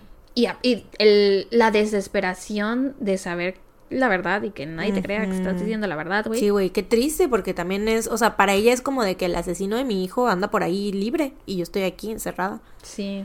Qué horrible. Eh, te digo, en 2006 la exoneraron y Sells fue acusado formalmente del asesinato de Joel. Y ocho años más tarde, el 3 de abril del 2014, Tommy Lynn Sells murió por inyección letal. En una entrevista en 2010, que es la que te mencionaba hace rato, Crystal dijo que después del ataque y el juicio, ella y su madre y sus hermanas durmieron en la misma cama durante los siguientes dos años, que obviamente se entiende, güey. Y que mientras dormían, ella se quedaba despierta hasta las 5 de la mañana. No. O sea, que se acostaba, pero no podía dormir, no lograba conciliar el sueño. eh, porque estaba siempre pensando así de que, bueno, si alguien se mete por esta ventana, puedo salir por acá. O si alguien entra por allá, puedo esconderme así. Y tengo acá tal cosa para defenderme y cosas así, ¿no? Eh, también dijo que todas las noches constantemente eh, revisaba a su familia para asegurarse de que todos estuvieran vivos y respirando. Después de esto, porque haz de cuenta que cuando pasó lo del ataque a ella, ves que su papá todavía seguía batallando con su adicción a las drogas, pues el papá estaba en la cárcel, lo había metido a la cárcel, bueno, a prisión por un cargo que tenía que ver con drogas. Él se enteró de lo que le pasó a, a Crystal estando en prisión y se sintió muy mal porque pensó a lo mejor si yo hubiera estado afuera no hubiera pasado esto, ¿no? Entonces, después de esto, el señor dejó de consumir eh, y ya como que estuvo más presente en la vida de sus hijas. Y todos dicen que esto unió a la familia, o sea, que los volvió mucho, mucho más cercanos. En 2016, 17 años después del ataque, un extraño llamado Alvin Willie George comenzó a enviarle a Crystal imágenes de la escena del crimen, güey, y amenazas contra ella y su familia, What the fuck? amenazando con violarlos y matarlos. What the fuck, güey. Sí, güey, un vato loco, adivina de dónde. De Florida. Sí, I mean, sí. mm, ¿De dónde más? ¿de dónde más verdaderamente? Y en 2021 este tipo eh, fue sentenciado a cuatro años de prisión por acoso cibernético. Y la neta, qué bueno por Sí, pendejo, güey. O sea, el vato ni la conocía. Jamás la había visto. Solo eh, se enteró del caso y aprendió cosas por internet haciendo una investigación varia. Y pues decidió acostarla, güey. Gente idiota, estúpida, sin nada que hacer, güey. Ya sé. Pendejo. Y pues bueno, Crystal ha dicho que nunca piensa en Tommy Lynn Sells y se niega a darle un momento de su día. Esto es lo que ella dice en la entrevista esta de 2010. Y hay un momento en que se pone a llorar y dice, estas no son lágrimas de tristeza, o sea, estoy feliz, feliz de seguir aquí. Y eso fue todo por este caso. Ay, Crystal, güey. Ya sé, güey. Mis fuentes fueron el blog crimeandcoffeecouple.com, que creo que también tiene un podcast. Un artículo de publicado en noviembre del 2021 en abc7newyork.com. Un artículo en la página La Vanguardia por Mónica G. Álvarez. Un artículo en jessilondon.medium.com publicado en junio del 2021 el episodio 43 eh, del podcast How to Not Get Killed y el episodio Tommy Lynn Sells en el podcast True Crime All the Time y Wikipedia. Y pues obviamente hay muchas más víctimas, o sea, aparte de las de los nombres que yo mencioné. Sí, pues 22 confirmadas, güey. Sí, sí, sí, O sea, 21 aparte de, bueno, 20 aparte de las dos, los dos casos en específico que nos contaste. Ajá. Entonces sí, o sea, este caso da para para hablar mucho, mucho, mucho, mucho más. Pero pues quise centrarme en, en Crystal y como que hubiera un poco de silver lining en este episodio. Me recordó un poco al caso de al caso que conté de la niña que su maestro le intentó matar, ¿te acuerdas? Fue, fue su maestro que también le cortaron la garganta. No fue niña, no fue, no era ya como adolescente. No, mujer? entonces no fue el maestro, fue una niña que estaba también durmiendo en su cuarto y que un güey se metió. Pero es que contaste, han habido dos. Una que la niña estaba durmiendo en el cuarto y la secuestró. Ajá, ese. Pero aparte también contaste uno de una chava que le cortaron la garganta y que pensa, la dieron por muerta y estaba ya tenía hasta como que bichos y cosas así Ajá. y sobrevivió Ajá. y ella fue el maestro. No, no, no, el otro, el primero, el de la niña. Ajá. Porque también también le hicieron lo de la garganta. No. No. Sí, ¿A la niña que secuestraron? sí.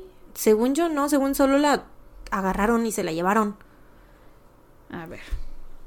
Según yo sí, güey. Según yo no, o sea, bueno, no sé, la verdad, pero según yo no.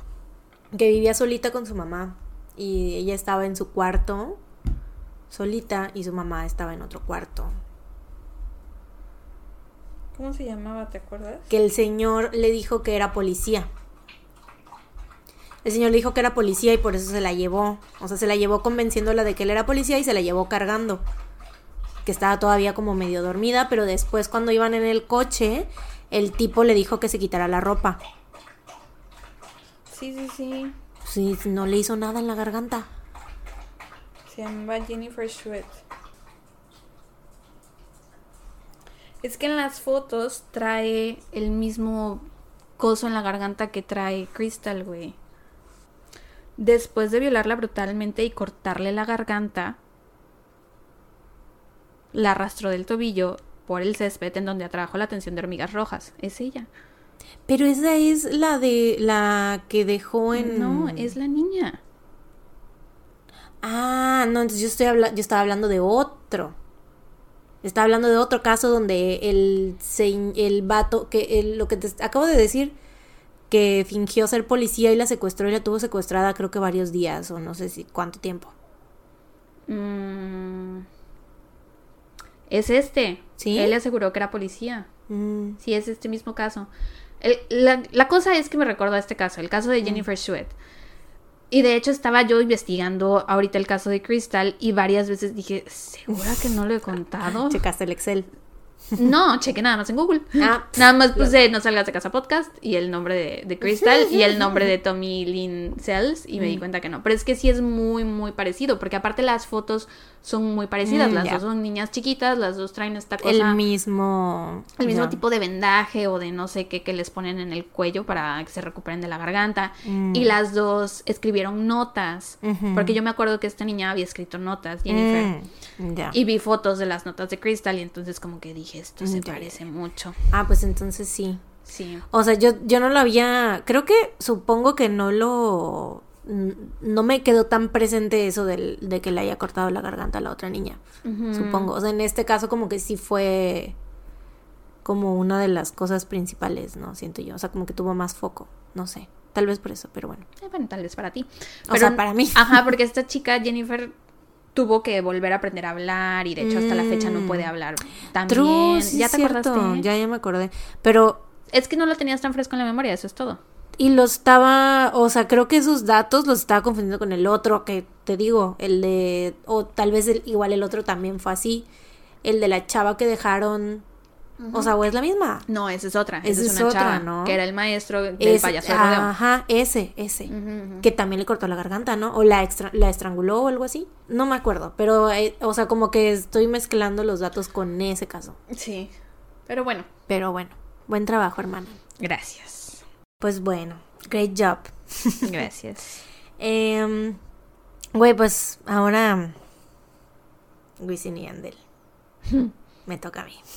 Papito. Em, pues hoy voy a contar un caso con el que he estado obsesionada desde que tenía como 13 años, güey. Em, yo cuando estaba morrita era yo una, pues, o sea, era como que muy punk, muy rockera. Ajá. Y así, no, tú sabes. Este, quienes me conocen saben que estaba yo como traumada con toda la escena punk y rock y así, como que todo eso me gustaba y aparte también era yo como como que a veces sí tomaba un poquito esa actitud así como de que rebeldía y así, ¿no? Ajá. Y me, o sea, la verdad mentiría si diría que no me inspiraba en ese tipo de, de movimientos, ¿no? Pero bueno, te voy a contar sobre el asesinato de Nancy Spungen o pues la historia de Sid y Nancy. Eh, sí, los conoces, ¿no? Sí. Obviamente. Siento que pues son obviamente figuras muy conocidas de como pues de la cultura pop en general, ¿no? me matarían si dijera, si es- me escucharan diciendo pop junto a su nombre, pero pues así se llama, ¿no? bueno, pero la Cultura. pop no es solo pop. Pues no, pero No es el género musical pop.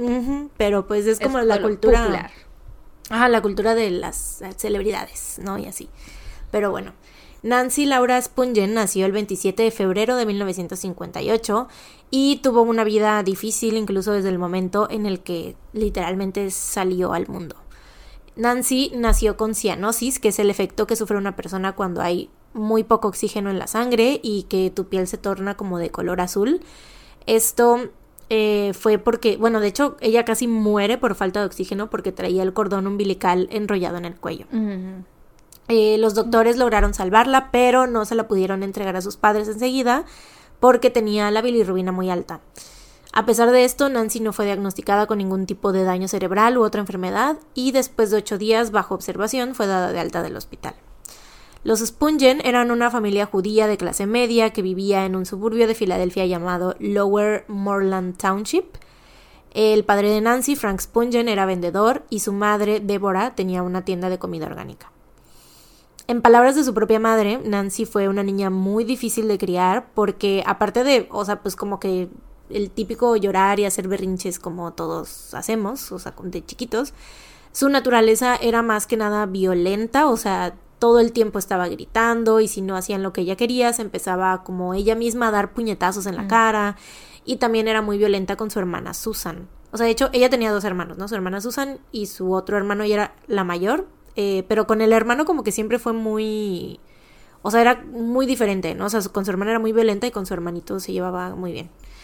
Em, en una ocasión, de hecho, también, o sea, como que parte del que, como para, para que se distinga esto de que entre berrinche y llanto a ya comportamiento violento, una vez amenazó con matar a una de las niñeras que ellos tenían con unas tijeras, güey. O sea, Mala onda. sí, ya era como una niña muy violenta. Eh, toda su familia le tenía miedo y aunque sus padres intentaron buscar la ayuda, cada doctor con el que la llevaban les decía que estaban siendo muy dramáticos, que Nancy no era tan difícil y que solo buscaba atención. Básicamente les decían que la amaran y que le tuvieran paciencia, ¿no? Que pues, güey, o sea, eran los sesentas, entonces, pues, vaya.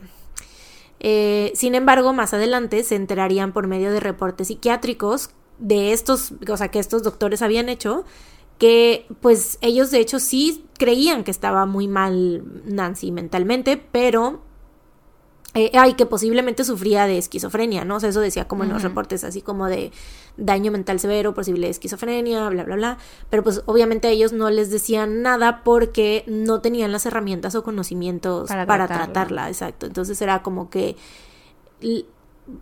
le decía, o sea, no le decían nada porque no podían darle un tratamiento, ¿no? O sea, en sí. Ah, pero que- qué poca, ¿no? O sea, Pues yo sí. siento que hubiera estado mejor decirle a los papás la verdad, porque se han de haber sentido bien invalidados, o sea, bien gaslighteados de que cómo va a ser normal esto. Ujú. Mínimo, bueno, yo creo que hubiera estado mejor que les dijeran sí tiene tal cosa, pero pues Sí, obvio. no lo podemos tratar. Obvio, obvio. Sorry.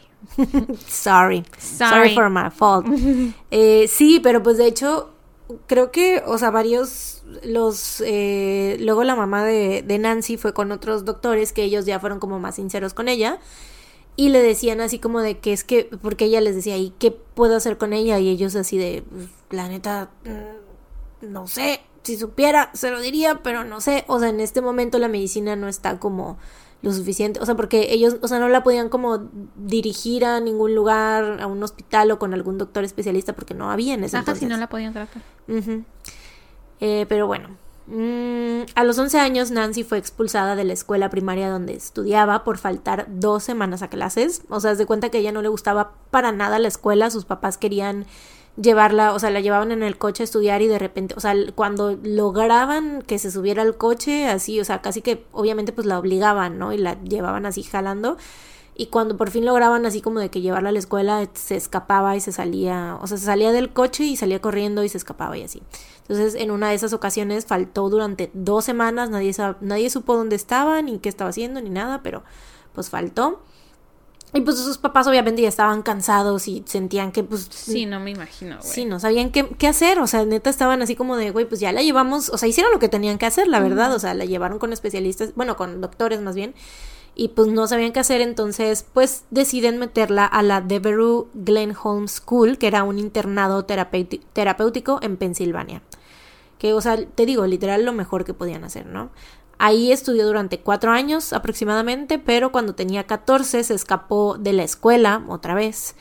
Y desde aquí, o sea, ya de hecho, ya para este entonces, pues ya era como que la pubertad, ¿no? Entonces ya, aparte de escaparse de la escuela y hacer como que, eh, pues tener, seguir con este comportamiento violento, ya escaló y empezó a intentar suicidarse. Entonces, a partir de aquí, eh, pues trigger warning, ¿no? Vamos a hablar como, bueno, voy a hablar sobre en todo lo que resta del caso muchas veces sobre intentos de suicidio y así. Entonces, si les triggeré ese tema, pues mejor no escuchen el caso porque sí hay, se menciona varias veces.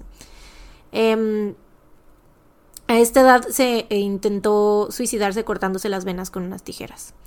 A los 15 años, un psiquiatra la diagnosticó con esquizofrenia. O sea, ya fue como que, supongo que para este ento- o sea, ya había pasado varios años, ya la diagnosticaron, pero igual pues no había como manera de tratarla. Creo que sí le dieron, le recetaron como que ciertos medicamentos, pero pues la neta es que no había como un, todavía un buen tratamiento, ¿no?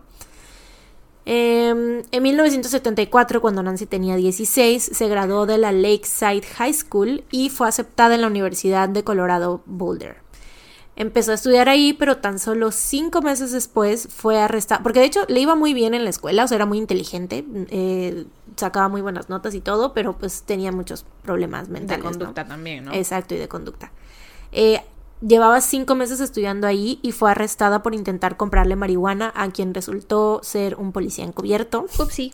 Talk about bad luck, la neta, porque pues pudo haber sido un verdadero dealer y pues no hubiera habido pedo, pero como era un policía, pues chale. Upsi. Eh, ahí no sé bien qué pasó, se supongo que sus papás pagaron su fianza o algo así, o que nada más como que la arrestaron, pero la dejaron ir porque era un cargo menor y pues ella era menor de edad o algo así. La cosa es que siguió estudiando en la universidad por un tiempo, pero eventualmente volvió a ser arrestada por robo. O sea, tengo entendido que tenía, o sea, como que hicieron un revisaron los las habitaciones de los estudiantes y de repente encontraron como cosas robadas en una de sus habitaciones, entonces pues fue expulsada definitivamente. Em, ahí tengo entendido que sí le pusieron cargos, pero su papá aceptó, o sea, el papá de Nancy viajó hacia donde ella estaba y pues aceptó un acuerdo de culpabilidad donde una de las condiciones era que Nancy no pudiera regresar a Colorado. O sea, literal como cuando alguien, como los vatos que van, se roban cosas del Oxxo y ponen sus Ajá. fotos ahí, pues Nancy en Colorado, güey. Ahora, bro, qué extremistas. ya no podía volver a entrar a la ciudad. Ya sé, güey, ¿no? O sea, como que por nada más por robarse, quién sabe qué se habrá robado, pero por un robo y, y tenía Pero aparte en una universidad, ¿no? Sí, Entonces. y estaba tenía 15 16 tensos años. De que no la dejaran entrar a la ciudad. Tenía 16 años, güey, pero bueno, la banearon de Colorado, güey. Eh, Nancy regresó a Pensilvania con sus padres, pero casi enseguida huyó de la casa y se fue a vivir a Nueva York, donde empezó a ganar dinero como vendedor. O sea, trabajaba como en tiendas de ropa, y, pero de repente pues encontró, empezó a trabajar como trabajadora sexual. En su tiempo libre se dedicaba a ir a conciertos y a tocadas de bandas de rock. Y esto porque ella desde muy chiquita había como mostrado interés por la música. eh, pero más que nada, o sea, más que eh, como tocar un instrumento o algo así, pues ella era como que le gustaba mucho escuchar música y se refugiaba mucho en la música, ¿no? Entonces, pues estando en Nueva York, obviamente, pues ahí están todas las bandas chidas, ¿no? Y así, o sea, todas las bandas que lo logran van a, y van a Nueva York, ¿no? Entonces, pues empezó a seguir a las bandas. Y esto la llevó a tener como que uno que otro trabajillo de periodismo musical. Pero principalmente lo que hacía Nancy pues era venderles drogas a los músicos, así lograba como que entrar al backstage. Y pues también obviamente se metía con uno que otro, sí. entonces pues era considerada una groupie. Que la neta, pues yo no sé tú cómo te sientes al respecto con ese término, pero siento yo que es como muy misógino, ¿no? Porque es como de, güey, simplemente pues andaba con músicos, no es como de que, o sea, que, que exista, siento yo, un término, es como muy, no sé, como, Mm, pues fíjate que nunca lo había considerado. ¿cómo se dice? Como derroga- derogativo. Derogativo. Mm. Nunca lo había Eso. considerado, pero. O sea, tendría que pensarlo más.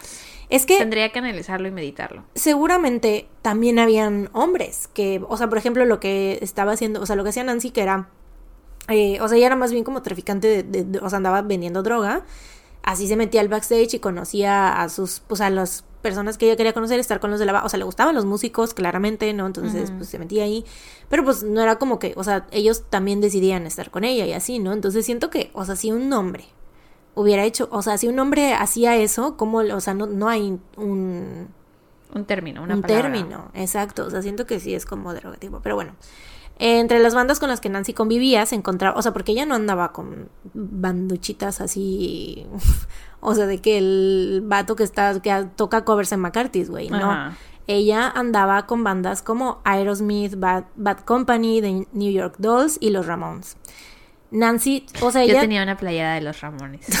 Jamás en mi vida escuché una canción. No mames. Me la compré en una tienda que se You're llamaba kind of. Monster. ¿Se llamaba ¡Ah! Monster? Monster, güey, sí, claro me la que compré. Monster. Era café con azul, me acuerdo. Y me acuerdo que tenía yo una, Lol, una foto donde la traía puesta con unos mayones cafés y una falda de mezclilla cortita, una minifalda de mezclilla y mis Converse. Nunca en tu vida has escuchado una canción Nunca en mi vida, güey. Pero estaba muy padre la playera. Y, es- y por eso me la compré, güey. Así como la playera que tengo de Grateful Dead, de los Grateful ositos, güey. Yo jamás supe que era un grupo, güey. Hasta que una Patreon comentó así de, ay, ese era el grupo favorito de mi exnovio. Y yo, ¿qué? Solo son unos ositos bien bonitos. What are you talking about? Esta vieja, güey, qué risa, qué risa, güey, neta. Sí. It's just for the aesthetics. Sí, yo de verdad soy una persona que sacaría de X, yo creo que un metalero. Just for así. the out. Sí, güey, sí, sí, sí. Aparte Le diría sobre los covers de Glee que han Ah, hecho, de neta, sus bandas Yo favoritas. ya me acostumbré, pero al principio sí, la verdad, sí me molestaba un poco. O sea, no que me molestara, pero sí era como de, chale, güey, o sea, Sí, pero ¿por qué se azota la gente por eso? It's just a fucking cover. güey, es que por ejemplo, o lo de las playeras de que alguien use una playera solo porque le gusta sin saber. O sea, no sé, yo no, yo no, creo que no he sido de las que se atacan por lo de las playeras, pero a mí al principio, no que me molestara, sino como que sí... O sea, es que no, tampoco me daba risa, pero sí era como un what the fuck, de que conocías rolas de bandas que a mí me gustaban, pero porque Por Glee. Claro, por supuesto, güey. Bueno, yo creo que más bien me daba risa, güey, pero, o sea, como de, ahorita ya me acostumbré, ¿no? Y es como de, sí, claro, la conoces por Glee. Obviamente. Pero, pero sí, hay mucha gente que se ataca, güey, la neta. Sí, no sé por qué. Pero bueno, Nancy andaba con músicos Como los Ramones. chidos, como los Ramones. Em, y pues se distinguía mucho entre, porque obviamente todas las bandas tenían muchas eh, seguidoras, ¿no? Y así, pero ella se distinguía mucho porque, pues no era como el típico estereotipo social de morra así como de que, no sé, como guapa, o sea, vaya, lo, la belleza es subjetiva, pero, o sea, la- lo que típicamente se considera como atractivo, ¿no? O sea, no era flaquita, no era así como de que, no sé, bonita, no sé, lo que sea que la sociedad considere Ajá. bonita. Este, no se vestía como que a la moda, ¿no? O sea, ella se vestía con como ella quería. Em, y pues era ella, ¿no? Era como muy sincera, muy unapologetic, ¿no? Así como que era ella misma y le valía verga lo que la gente pensara de ella, ¿no? Eh, y pues es que la neta, en los setentas, pues como que no había, mm, eh, ¿cómo se dice? No había como ayuda, ¿no? Para personas que tenían estos problemas que tenía Nancy. Em, entonces, pues muchas veces como que el refugio de la gente era la música y en este caso, pues en los 70 llegó todo el movimiento y la escena punk y así. Entonces fue como que, siento yo, como un... Una manera de que la gente se sintiera representada a partir, o sea, a través de esa música y así. Y un ejemplo de esto es la banda inglesa Sex Pistols, que con la canción God Save the Queen, que salió en 1977, pues fue como una... Porque también habían como... Pues el movimiento punk es muy de... de protestar, ¿no? Y de... es muy político, ¿no? Entonces justo los Sex Pistols eh, debutan. Cuando debutaron en 1977 sacaron la canción God Save the Queen, bueno, en uno de, un- una de las canciones de su álbum, eh, que pues era como literalmente la crítica a la monarquía y a la política británica, ¿no? Eh, y en este año, 1977, Nancy, pues era cuando justo andaba como metida así en esto de los conciertos de las bandas punk y rock y así. Y pues ella escucha sobre la escena punk en Londres y que hay una banda que se llama Sex Pistols que está como que teniendo mucho éxito y así. Ella empieza a escuchar sus canciones, se obsesiona con ellos, sobre todo con el vocalista Johnny Rotten. Y pues creía que con justa razón, y la verdad es que sí tenía razón, en que eh, pues ellos iban a ser como la banda punk más grande de todos los tiempos, ¿no? Bueno, por lo menos de Inglaterra. Eh, y pues ella como que quería ser parte de eso, quería estar ahí, ¿no? Para presenciarlo ella ahí mismo. Entonces pues decide gastar todos sus ahorros en un boleto sin regreso a la ciudad de Londres. Como muchas otras veces, Nancy asiste a un concierto de los Sex Pistols, bueno, como muchas otras veces con otros artistas, pues asiste a un concierto de los Sex Pistols y consigue una entrada al backstage ofreciéndoles drogas a los miembros de la banda. Ojalá fuera así de fácil ahora, güey. Es muy triste que eso no funcionaría con BTS. güey. ¿Verdad? Justo o sea, no eso es muy triste realmente. No, no es triste porque Yo qué bueno que, no se droguen. Bueno, pero qué triste porque no tenemos como un plan. Exacto. güey. No O sea, podemos imagínate- aplicarla. Por eso decía, ojalá fuera así de fácil, güey. O sea, de que compras ahí una droguilla y dices, ay, mira, tengo, tengo droga, déjame entrar. Sí, no. O sea, suena como que muy así, pero, güey, o sea, pues estaría chido, ¿no? La neta. No para ellos, pero sí para nosotras.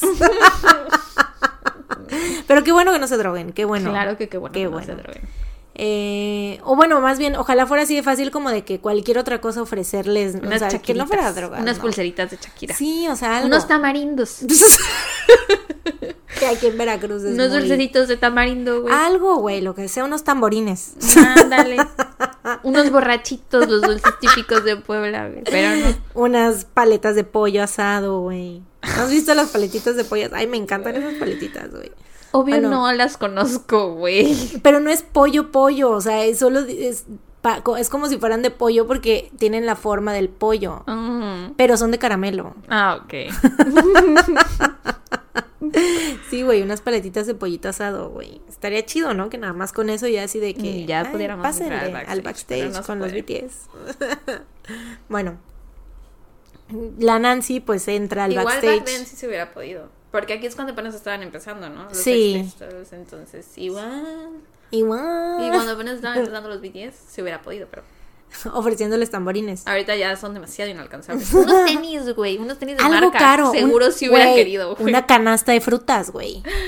Claro que por supuesto que sí. De hecho, güey, pues si no ves que el, el- en aquel entonces literal ellos lo, lo, güey, pues no el incidente del plátano, güey. Sí, sí, sí. Entonces yo creo que sí nos hubieran dejado entrar al backstage con una canasta de frutas, güey, Y honestamente. carne. Y carne, sí, pero pues ya, ni modo. Son muy inalcanzables ahora, pero bueno. Eh, bueno, Nancy entra, ¿no? Al backstage, ofreciéndoles drogas a los miembros de la banda. Y pues, como había mencionado en un inicio, ella le había echado el ojo a Johnny Rotten, que era pues el vocalista de la banda, pero una vez que conoció a Sid Vicious, que era el bajista, pues ya no hubo vuelta atrás, ¿no? Ambos se atrajeron el uno al otro y a partir de ese momento ya no era como de que Sid Vicious y Nancy Spungen, sino Sid y Nancy, ¿no? Sid Vicious, te cuento un poquito sobre él. Nació bajo el nombre de John Simon Ritchie, nació el 10 de mayo de 1957 en Lewisham, Londres. Su madre, Anne, había dejado la escuela para unirse al ejército británico y fue ahí donde conoció al padre de Sid, que se llamaba John Ritchie. Él era guardia del Palacio de Buckingham y músico de jazz. Eh, Anne y su hijo se mudaron a Ibiza, donde se supone que el padre de Sid los iba a alcanzar, pero el señor pues literalmente nunca llegó y nunca le dio a Anne ningún tipo de apoyo económico, o sea, obviamente no le explicó ni nada, o sea, simplemente el señor no apareció y ya no volvió a ser parte de sus vidas. Pero ¿es- siguió con vida o se murió? Mm, No se sabe. No se sabe, la verdad, Ah, pero bueno. pues lo más probable es que pues la haya Le daré el beneficio de la duda. Pero bueno, ay, como güey, la película de Eh. 20, ¿cómo era? 21st Sí. Century Girl. Ay, güey, Sí, so sí, sad, so sad. Eh, Anne, la mamá de Sid, empezó a vender marihuana para solvesta- solventar sus gastos y más adelante, como que mucha droga en este episodio, ¿no? A lot of drugs, pero bueno, eh, empezó a vender marihuana para solventar sus gastos y más adelante, con la ayuda de la embajada británica, logró regresar a Inglaterra y se estableció en Tunbridge Wells, Kent, donde inscribió a su hijo en la Sandown Court School. Para 1973, Anne estaba consumida por su adicción a la heroína, o sea, ella era, pues, se perdió en las drogas. Y, o sea, a tal grado que ni siquiera sabía que su hijo estaba, había empezado a ir al Westminster Kingsway College. Ya iba casi en la universidad. Ah. Bueno, ya, no, ya en- estaba en la universidad, ¿no? Mientras Sid estudió ahí, le dijo al consejero estudiantil, que es como que el psicólogo, que por qué te ríes? Le dijo. le dijo al consejero estudiantil que es como el psicólogo de la escuela, que estaba teniendo pensamientos suicidas. Y también esto es algo que no está como confirmado, pero porque él no lo dijo, pero al parecer como que otras personas no sé de dónde sacaron que estaba como que había empezado a torturar gatitos, o sea, como no sé, como que estaba teniendo también como comportamientos muy violentos, ¿no? No sé dónde sacaron esto, pero o sea, lo menciono porque es como que un no es un fact, pero es como que algo que un rumor fuerte, ¿no? Pero bueno. Cuando Sid cumplió 16 años, su mamá lo corrió de la casa, así nada más, porque sí, porque pues bueno, la señora era drogadicta, no tenía muchos problemas. Y a lo mejor sí torturaba gatitos y por eso lo corrió. Pues no hay, o sea, no se sabe por qué lo corrió, pero lo corrió. Y ese mismo año Sid conoció a John Lydon, mejor conocido como Johnny Rotten. Eh, Sid entró de lleno en la escena musical de Londres y empezó a tocar varios instrumentos como el saxofón, la guitarra, el pandero y más adelante el bajo. O sea, ellos se conocieron y ya se cuenta que Johnny le presentó a varios amigos y como que Johnny era el que estaba más metido en la escena musical ya, entonces cuando lo conoció pues como que lo empezó a, a jalar, ¿no? A, con sus amigos y así. En 1976, Sid cofundó la banda The Flowers of Romance con uno de los fundadores de la banda The Clash. Y aunque nunca grabaron ningún álbum, sí se presentaban en vivo, entonces pues Sid empezó a llamar la atención de varios músicos que lo querían como que reclutar para sus bandas y en aquel entonces Johnny Rotten ya había formado la banda Sex Pistols. En septiembre, que obviamente pues eran amigos, pero Johnny no lo estaba como considerando para unirse a los Sex Pistols porque la verdad es que Sid pues era pues muy drogadicto y muy así como que impredecible y la neta no sabía tocar así como que bien bien ningún instrumento, ¿no? Entonces pues la neta en ese momento no lo estaba considerando todavía, ¿no? En septiembre del 76 sí tocó la batería para Siouxsie and the Banshees, que es como otra banda también igual muy súper famosa y muy chida en un festival y al día siguiente durante la presentación de la banda The Damned, Sid aventó, o sea, para que vean como que el tipo de comportamiento que él tenía normalmente en las tocadas, eh, durante un, uno de los conciertos del día siguiente, Sid aventó un vaso de vidrio apuntando al escenario, o sea, él quería como aventárselo a las personas de la banda, sí. pero este vaso se rompió en un pilar, así, o sea, no les atinó, le apuntó mal y uno de los pedazos, obviamente pues el vaso se rompió en pedazos y uno de estos pedazos alcanzó a una mujer y la dejó ciega de un ojo. A la madre, güey. Pobre mujer, güey. O sea, ella nada más estaba ahí escuchando música, güey. ¿Y repente... lo demandó? Sí, güey, lo arrestaron. Y pasó unos meses en el centro preventivo Ashford. Eh, y que, güey, pero de todos modos, o sea, fue como que lo sacaron bajo fianza y no hubo más. O sea, en ese, en aquel entonces, pues ese tipo de cosas como que no.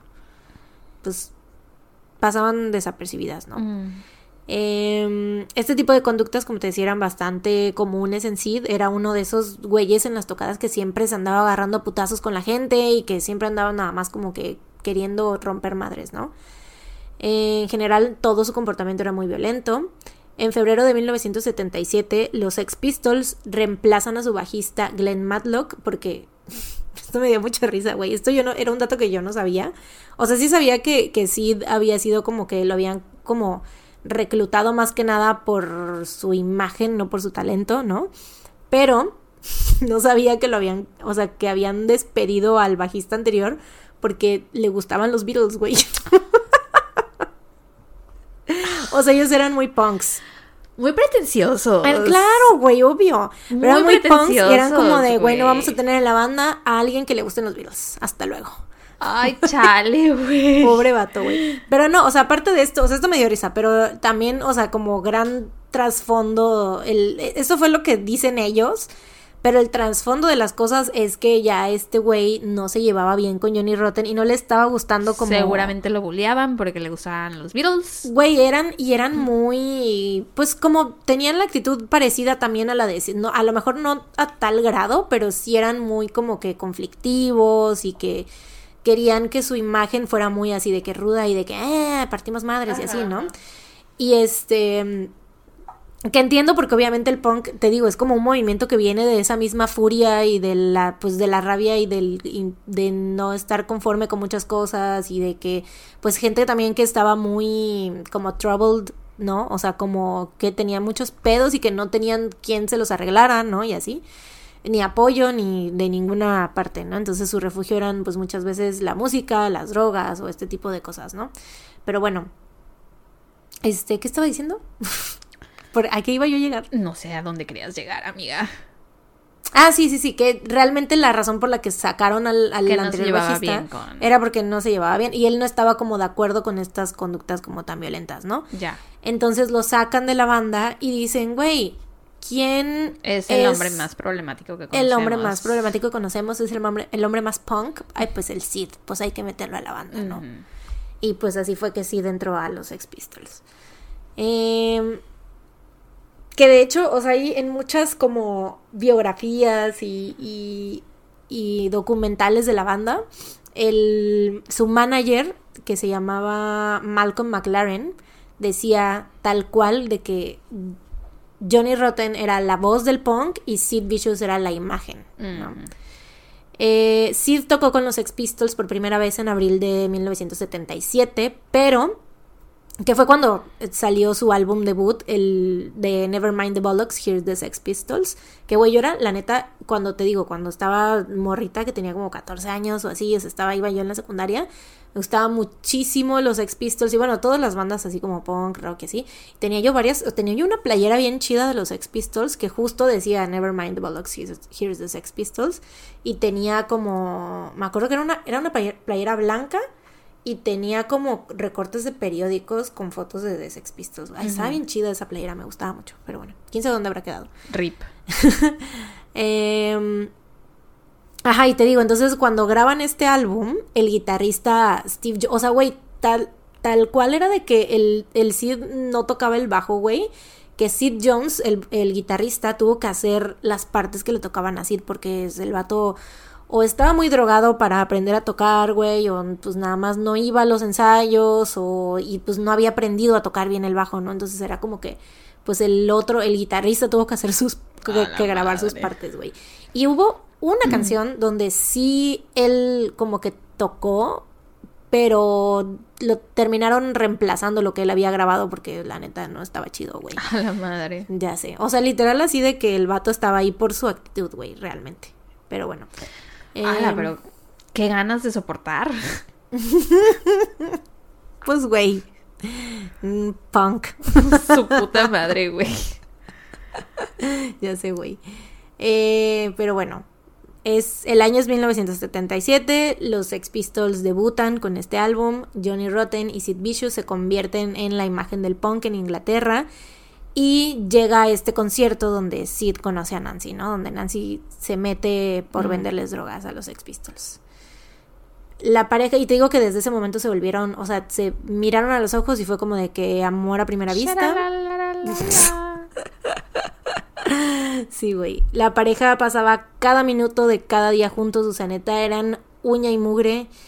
Y como que, pues obviamente su energía se complementaba, pero en el peor de los sentidos, güey. O sea, ambos eran súper violentos. Cada que Sid se metía en peleas, porque era casi de diario, güey, que, bueno, cada que tenían alguna tocada o algún concierto, lo que sea, Sid siempre andaba, se andaba peleando con gente, güey. Y Nancy, en vez de decirle, no, ya cálmate, ella se metía también a los putazos con él, güey. O sea, neta, eran el uno para el otro, pero de lo, la peor manera, güey.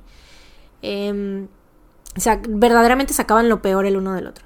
Su relación era súper destructiva al ser ambos personas violentas. Sus peleas escalaban, o sea, las peleas que tenían entre ellos Pues mismos. Sí, escalaban súper rápido, se agarraban a putazos a la menor provocación. Y obviamente esto era detonado por el uso de drogas de ambos, ¿no? Eh, súmale que los Sex Pistols habían tenido, o sea, el, sacan Nevermind the Bollocks y, güey, obviamente sale God Save the Queen y así Anarchy in the UK.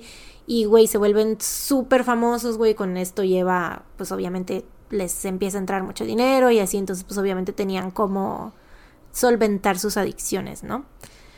Eh, Sid y Nancy se convierten en la pareja del momento en la escena punk.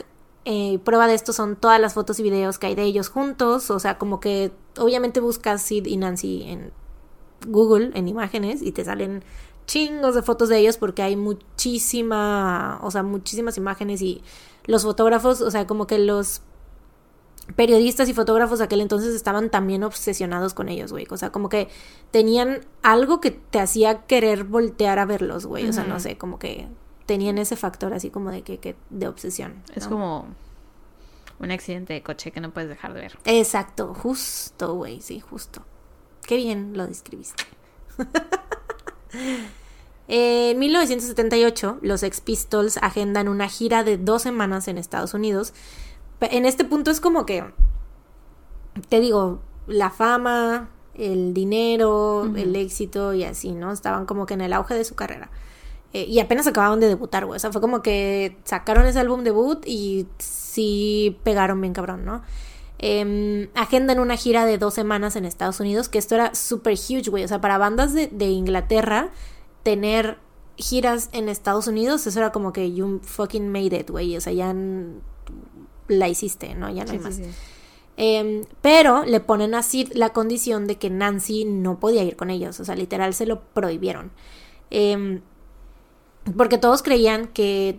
O sea, en los documentales y todo esto dicen así mucho de que creían que Nancy era una mala influencia para. Pero pues, güey, eran una mala influencia el uno para el otro, güey. O Siempre hacen lo mismo, güey. Sí. Siempre agarran a la mujer de chivo Sí, güey, sí, cañón, güey. Y justo, o sea, ahí hay un apodo que no lo voy a decir porque se me hace muy de mal gusto, que le decían a Nancy, güey. Nancy tenía un apodo que la gente le decía que, porque todos alrededor, según decían que, es, o sea, que les caía de la verga y que estaba súper, o sea, que sentían que estaba como que empeorando así y así, pero pues, güey, o sea, eran el uno al otro, la neta. O sea, los dos tenían estas conductas destructivas, autodestructivas y como naturaleza violenta, los dos, güey. Entonces, pues es como de, güey, no puedes decir que Nancy estaba empeorando a Sid sin decir que Sid también estaba empeorando a Nancy, la neta. Pero bueno. Em, le prohíben a Nancy viajar eh, con ellos y pues hacen esto con la esperanza de que al estar separados se dieran cuenta de que pues estaban mejor separados a lo mejor, se hacían menos daño, ¿no? Eh, y otra parte del acuerdo era que Sid tenía que tomar metadona para poder limpiarse de la heroína que había estado consumiendo. Y se supone que no iba a consumir drogas durante todo lo que iba a durar el tour, todas las dos semanas, güey, eran dos semanas nada más. Eh, pero pues Sid estaba obviamente súper desesperado por conseguir drogas, o sea, la- el- desde el primer concierto se escribió en el estómago así de give me a fix, que es como de Mm. denme un pasón, ¿no? O algo así. Súper chavarruca, un pasón. Este, pues es que no sé cómo más decirlo, güey, pues deme, deme droga, ¿no? Em, se lo escribió con una navaja, güey. O sea, no es de que hay con un plumoncito, no, güey. Con una navaja se escribió Give me a fix, güey. ¿Cuál, es la necesidad? Pero bueno. Pues, güey, Eh, tenía que ser punk. Ah, bueno. Güey, sí, no eres lo hizo por el punk. El nombre del punk. Lo están viendo, pero Sara está haciendo cuernitos con sus dos manos. En el nombre del punk. He really, he, he was really committed, Sí, güey. la verdad. Es que me acordé del meme de donde hay tres, bueno, no es un meme, no sé qué sea, güey, una imagen donde hay tres morritas, es un dibujo, hay tres morritas sentadas en un jardín o algo así. Mm. Y dos de ellas están como con shorts y vestidos y así, y hay otra morra, o sea, y, y con ropa fresca, ¿no? Y hay otra morra que está de negro de pies a Mm. cabeza. Sí, sí, y sí. le dicen, ¿por qué te vistes de negro todo el tiempo? Y no me acuerdo qué dice, güey, algo así como de, porque tengo que ser rock and roll o algo así. Y hace la cara y pone los cuernitos también. Así él, güey, lo hizo por el punk. Lo hice por el punk. Sí, Do it for the punk. Sí, literal, güey, no había necesidad, o sea, se lo pudo haber puesto con un Sharpie, pero Sí, güey. el punk, Lo güey. pudo haber pedido por el micrófono. Simplemente, güey, ¿no? Deme droga. Pero pues no, he had to be punk. Eh, inevitablemente, pues la gente le, le- le da drogas, Pues sí, ¿no? obviamente. Claro. Y pues el resto del tour se la pasó drogado y haciendo pendejadas, ¿no? Quedaron sus compañeritos. Sí, güey.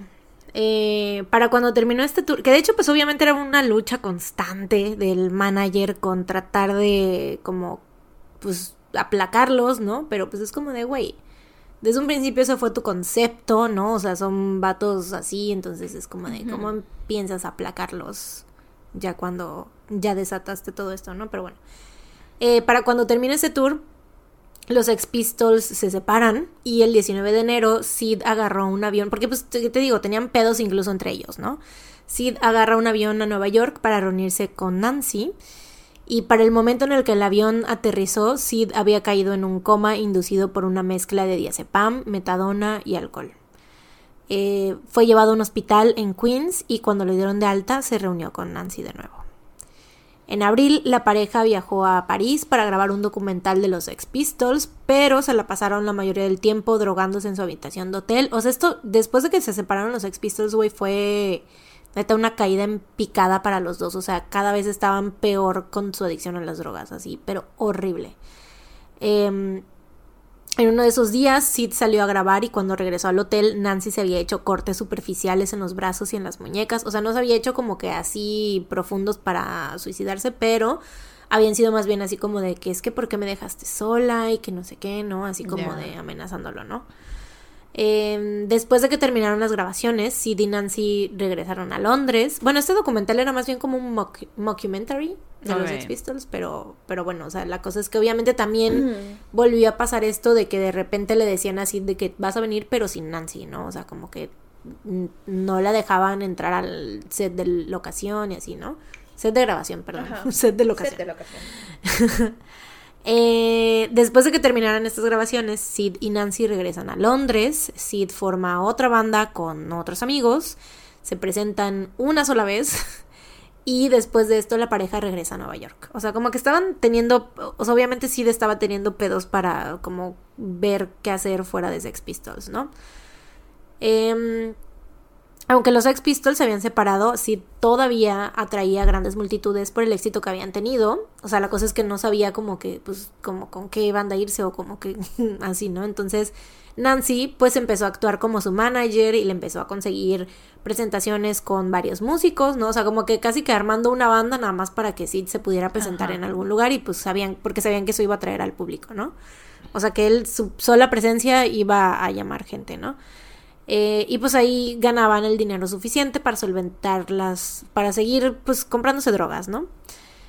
Por otro lado, Nancy pues también regresó al trabajo sexual y también le pedía ayuda a sus papás para pagar el cuarto de hotel donde ella y Sid estaban viviendo. Y los papás pues accedieron pero solamente con la condición de que ellos le iban a dar el dinero directamente a las personas del hotel y o sea de que literal así como que pues nada más para que tengas un techo Sí. donde vivir, ¿no? No se lo iban a dar a ella porque sabían que se lo iba a gastar en drogas. Eh, durante la última llamada que Nancy le hizo a sus padres, la mamá de Nancy cuenta que Nancy se estaba empezando a preocupar porque estaba teniendo problemas con sus riñones.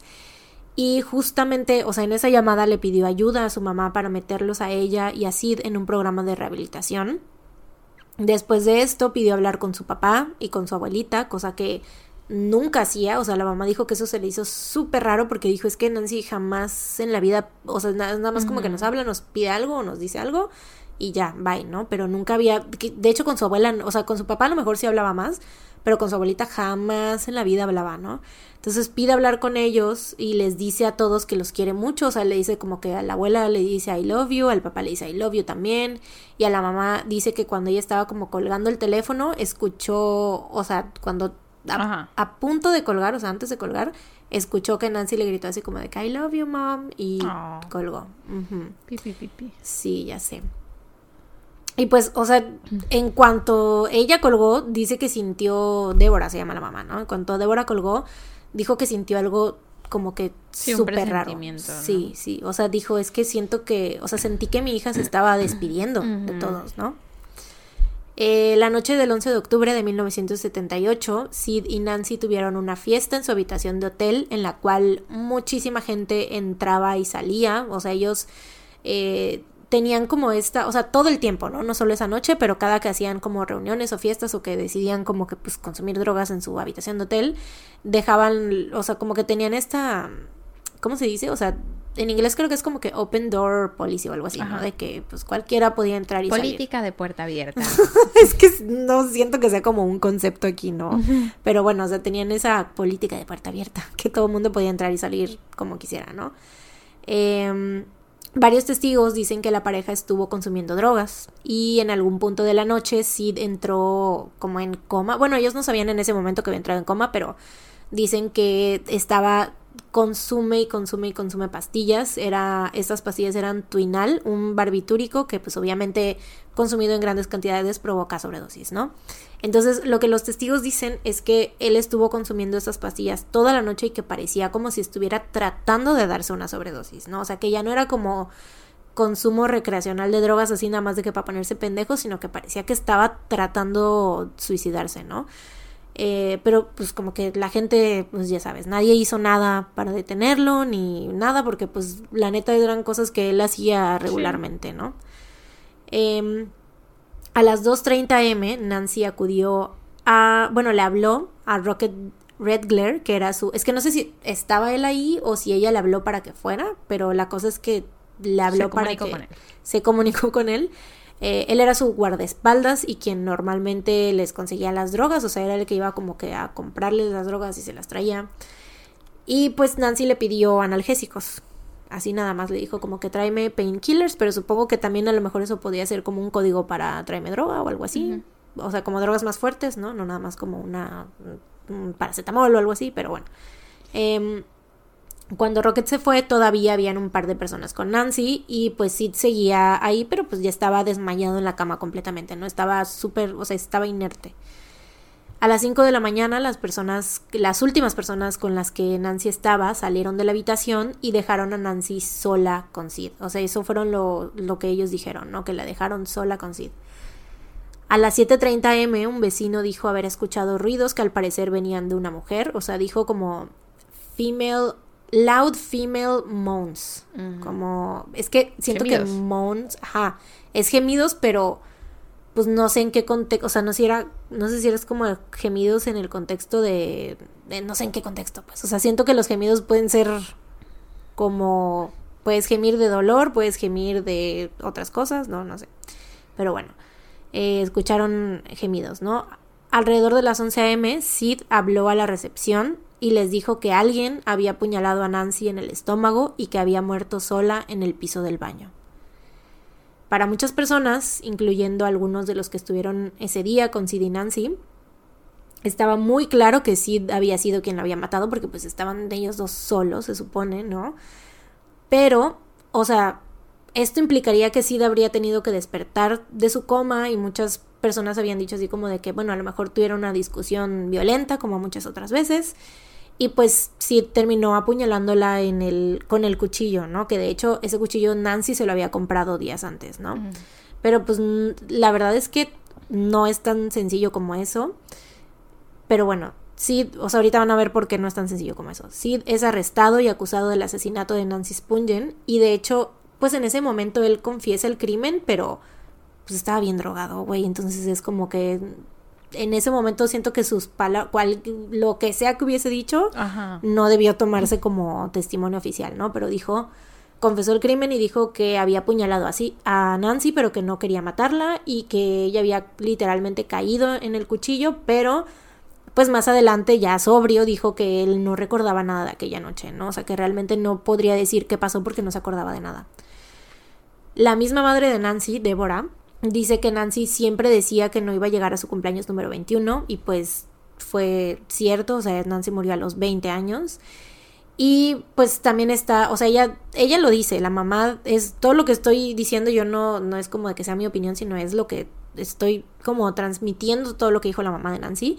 Eh, dijo que tenía este historial de, de intentar quitarse la vida y que de haber sido Sid quien matara a Nancy, probablemente pudo ser idea de la misma Nancy y que o sea, porque últimamente había tenido más intentos de suicidio y que como que sus planes no habían funcionado, había intentado como suicidarse con pastillas y así, entonces la mamá Débora dice así como de que a lo mejor ella sintió que tenía que tomar medidas más fuertes para poder como que terminar con su vida, ¿no?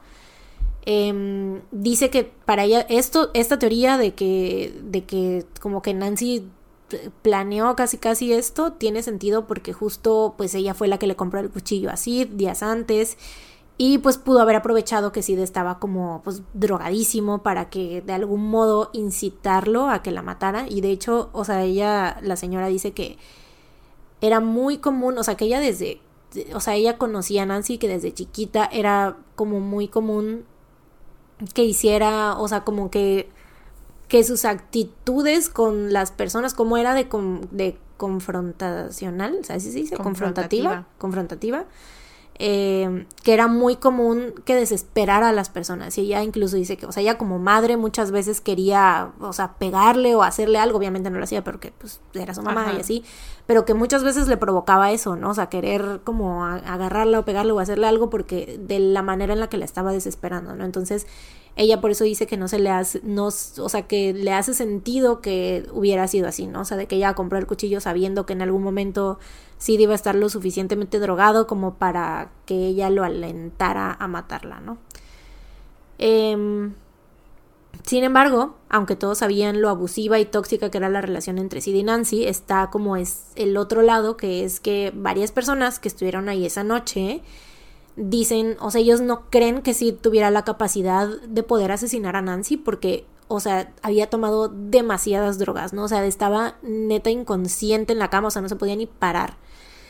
Y eh, pues de hecho cuando la policía llegó y lo arrestó, porque pues era la única persona que estaba ahí con Nancy, que claramente había sido asesinada, ¿no? O sea, él no podía ni siquiera hablar ni caminar bien, o sea, se lo tuvieron que llevar arrastrando, ¿no? O sea, era como que cuando él habló, porque habló a la recepción, ¿no? Y fue como casi imposible entender lo que había dicho, pero pues obviamente la, cuando ya las personas fueron a la habitación, pues ya se dieron cuenta de lo que había pasado.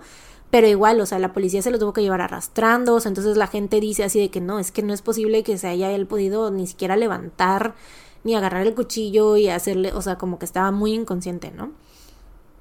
Eh, además, varias personas, o sea, como que las personas que, que creen en la inocencia de Sid es también porque mm, días después del asesinato de Nancy, Rocket Redler, el guardaespaldas, había confesado que él había sido quien había matado a Nancy. De acuerdo con estos testigos, Rocket dijo que él regresó a la habitación cuando todos habían ido y vio una gran suma de dinero encima del buró. O sea, estaba como que alardeando de esto, ¿no? Eh, como Sid, o sea, vio a Sid inconsciente en la cama y pensó que estaba muerto, que había tenido una sobredosis. Si, eh, Nancy no estaba en la habitación, no la vio. Entonces agarra el dinero, o sea, se lo empieza a guardar, ¿no? Se empieza a guardar el dinero, pero en eso Nancy estaba en el baño, sale del baño, o sea, abre la puerta del baño y se le va encima y le dice así como de que le empieza a reclamar así de, pues, de, ¿por qué estás agarrando el dinero, no? Em, él, pues, obviamente se defiende y entonces agarra el cuchillo que estaba en el mismo buró donde tenían ¿El el, dinero? el dinero, agarra el cuchillo y la apuñala, ¿no? O sea, esto es lo que dicen testigos que él mismo confesó, ¿no? Y que de hecho ellos, o sea, los testigos que son los que estuvieron también en ese día en el hotel, ellos dicen que sí, que el dinero estaba súper visible, o sea, que sí y Nancy eran personas muy desordenadas, o sea, y que tenían como que las cosas ahí casualmente, pues, en el buró y en donde sea, y tenían así como, o sea, eso era muy común que tuvieran como que gr- grandes cantidades de dinero por ahí tiradas, y que justo al lado del dinero estaba el cuchillo. Entonces, este, o sea, eso muchos lo recuerdan y de hecho, o sea, todos dicen eso de que Sid no andaba cargando ese cuchillo que Nancy le acababa de regalar, ¿no?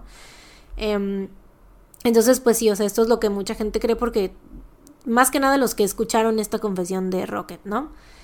Eh, los testigos también dijeron que Rocket les enseñó billetes ensangrentados como prueba.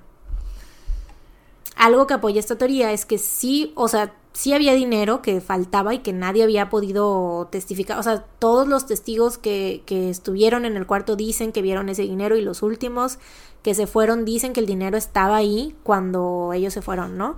Y nadie, o sea, nunca se pudo comprobar quién se llevó este dinero o qué le pasó. Obviamente sí no lo agarró porque pues lo arrestaron en ese momento y pues Ajá. él no fue, ¿no? Pero pues sí, o sea, es como que esta parte como que sí coincide con esta historia de que el Rocket pues podría haber asesinado a Nancy, ¿no? Pero pues quién sabe. Cuando la prensa confrontó a Rocket al respecto, él dijo que esta confesión nunca había sucedido, que no sabía de qué le estaban hablando, que él no tenía idea de lo que había pasado esa noche. Eh, él sí había salido, o sea, cuando él, había estado ahí, o sea, sí admitió, ¿no? Haber estado ahí, pero que dice que él salió a comprar drogas, las drogas que Nancy le pidió y que ya simplemente no regresó. Que también esto está raro porque es como de que, o sea, si, si estuviste ahí, Nancy te pidió algo que se supone que siempre hacías por ellos, ¿por qué no regresaste? ¿no? O Ajá. sea, fuck, está raro. Pero pues bueno. Hay personas que también teorizaron que Nancy sa- acuchilló a ella misma como parte de un pacto de suicida que tenía con Sid. Este pacto, Sid más adelante habló de esto, y por eso es que mucha gente piensa así.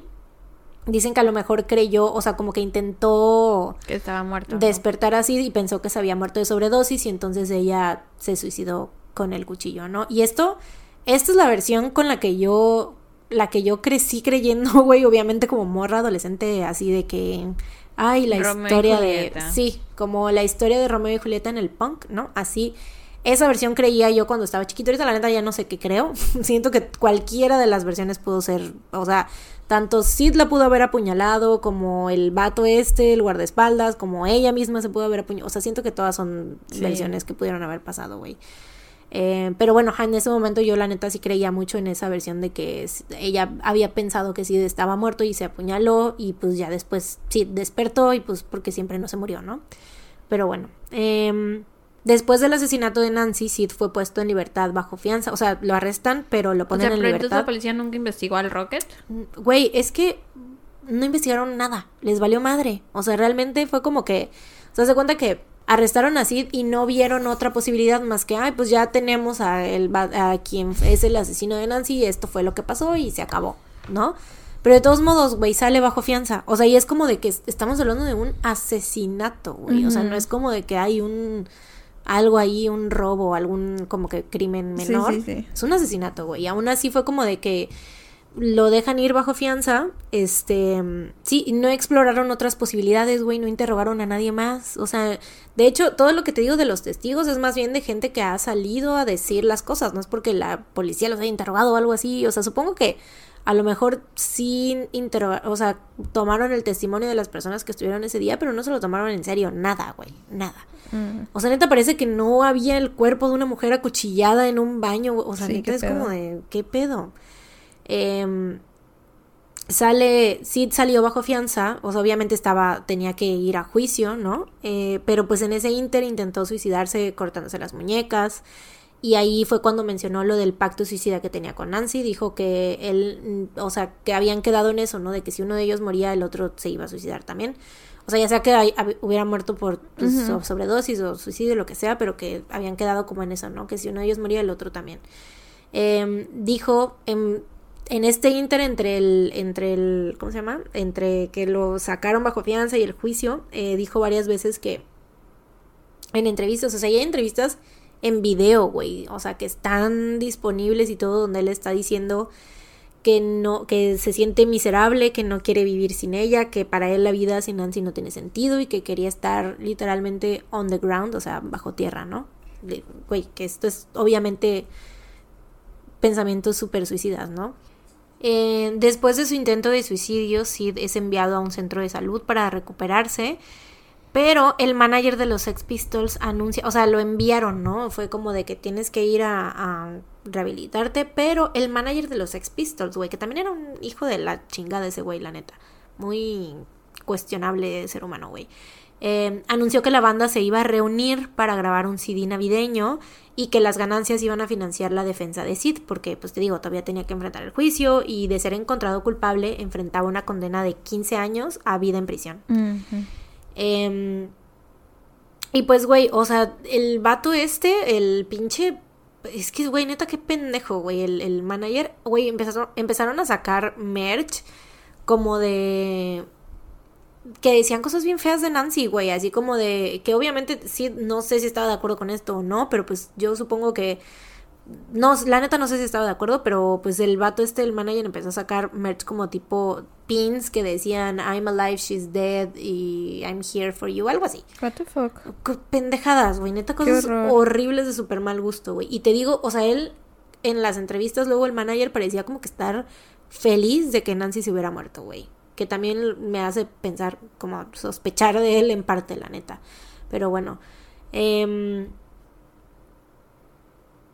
sí, estaba cada vez peor su abuso de drogas. Y la gente compraba esas cosas. Seguramente, güey, porque todos odiaban a Nancy, güey, claro, o sea, y la gente estaba muy seguramente del lado, o sea, muchis, obviamente todos, Pero del lado de quién, Nancy no tiene un lado. Güey. Estaba muerta ya. pues, o sea, estaban del lado de que Sid era inocente y de que, que, qué bueno que la Nancy se muriera porque, güey, o sea, te digo, esta decisión del manager de que, ay, la reunión de los Sex Pistols en diciembre para el CD navideño, no sé qué, es como de que gracias a que Nancy se murió, ahora los Sex Pistols pueden regresar, ¿no? O sea, qué chingaderas son esas, güey, la neta. Y obviamente esto contribuía a que el público también tuviera esta como parte de que, ay, sí, qué bueno que se murió Nancy, ¿no? O sea, no mames. Qué pedo. Poca madre, güey. Eh, pero bueno, Sid estaba cada vez peor, su abuso de drogas se había incrementado todavía más y continuaba con su comportamiento violento. En una de esas, uno de esos días fue, o sea, antes del juicio, fue arrestado por agredir al hermano de la cantante Patti Smith y le ordenaron otra vez rehabilitarse antes del juicio. Sid esta vez sí completó el programa de rehabilitación, pero enseguida de que salió de este programa, eh, él y su mamá, porque él estaba ahora viviendo con su mamá, o sea, en el hotel, en el mismo hotel donde había estado viviendo con Nancy, en otra habitación, pero con su mamá. Y su, o sea, después de esto, después de que Nancy se murió, estuvo con varias chavas, o sea, como que nada más, pues era de que andaba con una, con otra y con otra y así, ¿no? Eh, y la mamá, pues te acuerdas que era también drogadicta, ¿no? Entonces ellos, pues lo que hacía era, pues se iba a drogar al cuarto hotel con su mamá y con sus novias y así, ¿no? Entonces, en esta vez, en esta ocasión, sale del programa y compra el equivalente a 200 dólares en heroína, que era un chingo, eh, y las compra para consumir con su mamá y con su novia. Ese día, Sid mezcló la heroína con otra droga llamada metacualona, eh, se fue a acostar y jamás despertó. En su chamarra había una nota que decía, teníamos un pacto de muerte y yo tenía que cumplir mi parte. Por favor, entiérrenme al lado de mi bebé, obviamente refiriéndose a Nancy, con mi chamarra de cuero, jeans y botas. Adiós. Después de esto, güey, literalmente lo que la fiscalía hizo fue dar carpetazo. Decir, pues ya... eh, ya se murió Sid Vicious, ya no tenemos nada más y ya, vamos a O sea, el caso de Nancy quedó sin resolverse. Sí, prácticamente, güey. Mm. Sí, porque, o sea, obviamente nunca encontraron, o sea, no hubo juicio, obviamente el juicio no sucedió en contra de Sid Vicious, entonces nunca se encontró culpable, este, o sea, nunca lo encontraron culpable a él, ni encontraron culpable a nadie más, ni, y pues dieron carpetazo al caso y se acabó. Claro, porque ellos creían que había sido Sid, ¿no? Entonces, como Sid ya no estaba, pues el asesino, según ellos, ya había muerto. Entonces, Así es. chale, qué feo, güey. Y pues sí, o sea, la- obviamente la mamá de Nancy pues está, o sea, estuvo sin saber qué le había pasado realmente a su hija, pero te digo, o sea, ella sí, o sea, lo que, o sea, realmente ella dice, no sé qué le pasó a mi hija, pero sí cree que es posible que haya sido como, pues, que ella haya tenido que ver con su propia muerte, o sea, sí, sí cree que es una posibilidad. Pues tal vez también elige creer eso para tener un poco de paz, ¿no? O Sí. sea, de pensar que su hija se fue en sus términos cuando ella quiso, tal Sí. vez. Pero pues también está raro porque en la llamada le dijo que quería rehabilitarse. También, sí, o sea, y tal vez, pues fue a lo mejor por eso, como para que la última llamada, o sea, que ella igual y sabía que iba a ser su última llamada y pues que quería que se quedaran con esa idea de ella o no Ah, sé. ok, ok, puede ser. Y por eso pues pidió como que hablar con su abuelita y decirles a todos I love you y así. O sea, pero pues, güey, la neta, podría ser eso o podría ser que realmente sí ya quería rehabil- rehabilitarse. que a Ajá, lo y que mejor la sí hayan ya estaba- matado alguno de los dos. Ujú. Chale, Sí, qué mala onda, güey. O alguien más, güey, sí, quien sea. O sea, porque la gente podía entrar y salir de ahí.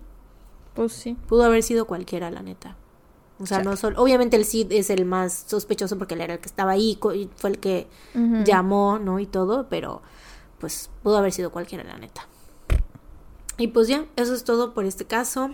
Mis fuentes fueron el video The Case of Sid and Nancy, Pop Culture's Most Romanticized Murder, del canal Dreading en YouTube, el artículo Flashback Nancy Spungen Found Dead at Chelsea Hotel por Jessica Wakeman para Rolling Stone y Wikipedia. Se hizo, hay una película que se llama Sid and Nancy, que es con Gary Oldman como Sid Vicious, no recuerdo quién la hace de Nancy, pero este, pues obviamente Gary Oldman es un actor muy famoso, por eso me acuerdo. Este, y está muy chida, véanla. ¿En dónde está? En ningún lado. No puede La ser. busqué, güey, la busqué, o sea, en las todas las plataformas digitales y no está, güey, en ninguna. ¡Qué coraje! Pero pues si la encuentran por ahí, pirata, Pásenos el link.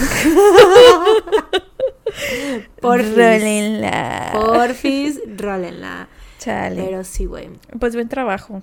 Thank you. Qué ¿Neta? triste, pobre Nancy. Sí, ya sé, güey. Y este caso, o sea, yo estuve, te digo, he estado obsesionada con esta historia desde, desde que estaba adolescente, güey. O sea, tenía yo playeras de los... O sea, aparte de que me gustaba, me gustaban las rolas de los Sex Pistols. O sea, como que es algo, es una, siento que es una historia muy fascinante. O sea, literalmente como lo dices tú, o sea, un Romeo accidente... Julieta. ¿Qué? ¿Romeo y Julieta? ¿O qué ibas a decir? Sí, y un car crash que no puedes Ah, evitar claro, ver, sí. güey. O sea, es como algo tan, o sea, es una historia fascinante, siento yo. O sea, como y es este esta parte de como estas dos personas que por separado son personas que tienen estas conductas autodestructivas y suicidas y que se juntan y sacan lo peor el uno del otro, pero a la vez son como y, o sea, es que simplemente también fue eso parte de que eran la imagen del punk en aquel momento y eran como que, pues todo eso, no sé, muy...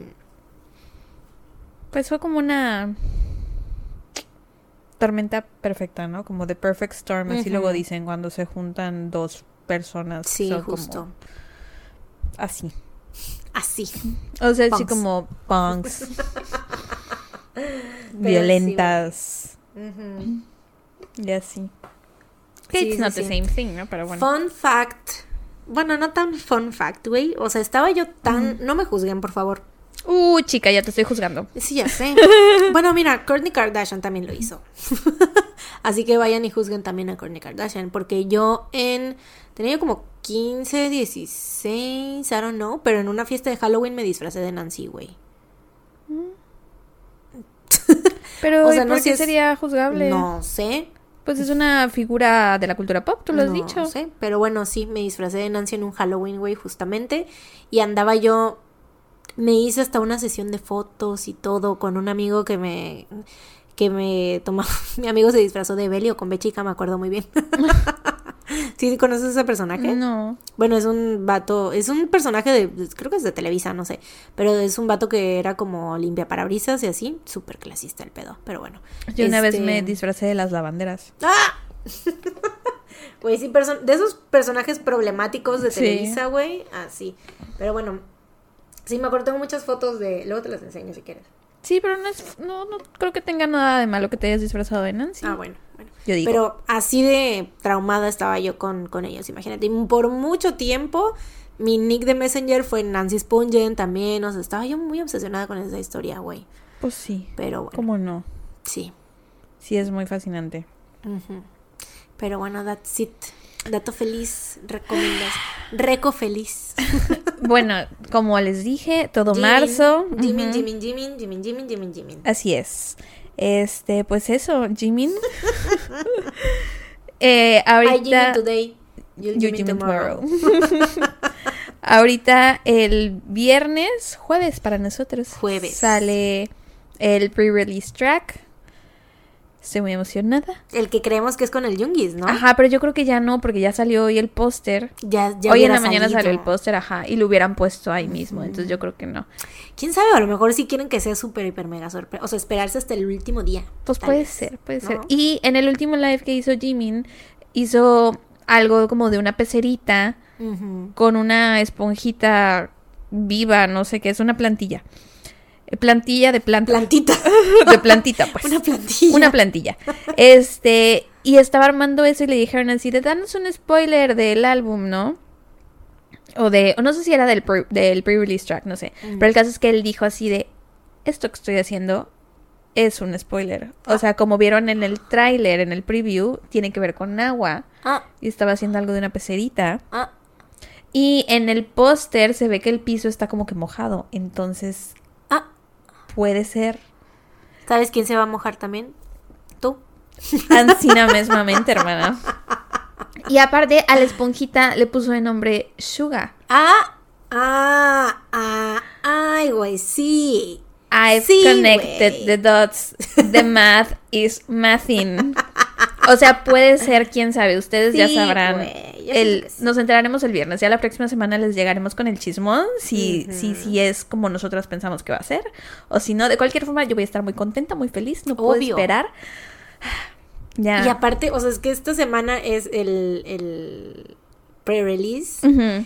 Y luego la próxima ya sale el, el track principal Ajá, y el, y el álbum. álbum y así. Qué emoción. Y después ya- va a empezar a hacer promoción y seguro va a salir en güey. Suchita. Y luego, ajá, eso te iba a decir, o sea, es como el after, ¿no? De que de todo eso y luego cuando te llegue el álbum también que pediste, bueno, Ay, no los sé. álbums va a ser pediste. va a ser un yo creo que abril todavía va a tener como toda la emoción de marzo Sí, claro, claro que sí. y pues salieron ayer como unos los previews de los POV de Japón Mm. que allá anduve preguntando y me dijeron por ahí que van a estar como en 2500 pesos el chingado POV solito What güey the fuck, güey, el puro cartón. sí A sí, la sí, sí, entonces suscríbanse a Patreon por favor ayúdenme a financiar y a pagar los gastos que una tiene como Como esposa militar. sí, como Army, por favor, suscríbanse al Como Patreon. Güey, ay, güey, es que esto de los cartones, sí, neta, es, es peligroso, güey, meterte al mundo de los cartones. Y pues ya creo que eso es todo mi dato feliz. Jimmy. Jimmy me ha hecho muy feliz. Han salido fotos prácticamente todos los días. Güey, he cambiado mi fondo de pantalla como siete veces. Estoy muy contenta. Sale algo y es como, ay, es que esta foto sale otra. Ay, no mames, esta me gusta más. Es que sí salieron. No hablé de esto porque no había salido todavía. No habíamos grabado. El- las concept photos del software Mm. y hardware. Y están preciosas, güey. Las software están preciosas. Que la software ni tan soft. Solo porque está de blanco, ¿no? Sí, solo porque sale con brazo encuerado. Muy encueradito. Ay, se ve tan guapo. No puedo. Pero bueno, ese es mi dato feliz. Jimin Jimin. A Jimin Jimin Jimin. A Jimin Jimin. A Jimin Jimin Jimin. You Jimmy today. Ahora, ¿cuál es el tuyo? ¿Tienes? Do I have one? ¿Te puedo ayudar? Ayúdame. Que vamos a ver eh, el último episodio de The Last of Us ahorita. Vamos a ver el último episodio de Last of Us. Vamos a ver la, el, la final de temporada. Lo vamos a ver juntas. Ahorita nos vamos a pedir unas palomitas de Cinépolis. Yes. Muy rico. Qué bueno porque tengo un chorro de hambre. Ay, yo también, güey. Mitad mantequilla, mitad caramelo. Obviamente. Que se me antojase. O sea, güey, yo siento que igual y pedimos más cosas. Porque sí tengo hambre, güey. Bueno, es la única cosa que puedo pedir, o sea, comer yo, pero pues pídete lo que O sea, quieras, no, en Cinépolis pedir nada más las Ah. palomitas, pero aparte en otro lugar pedir otra cosa. Ah, ya. Un sushi nos podemos pedir, ¿no? Ahorita vemos. Es que sí tengo hambre, güey. O sea, si es que, por ejemplo, siento que un rollo de sushi no me va a llenar solito. Ajá, las pero palomitas sushi solitas. más palomas. Exactamente, o sea, como que la combinación de ambas sí me va a llenar ya. Maybe. Pero bueno. Pues sí, eso es mi dato feliz, entonces. tienes Eh. Recomendación de Last of Us. La Ah, neta, toda, o sea, creo que no lo había yo eh, No. recomendado todavía.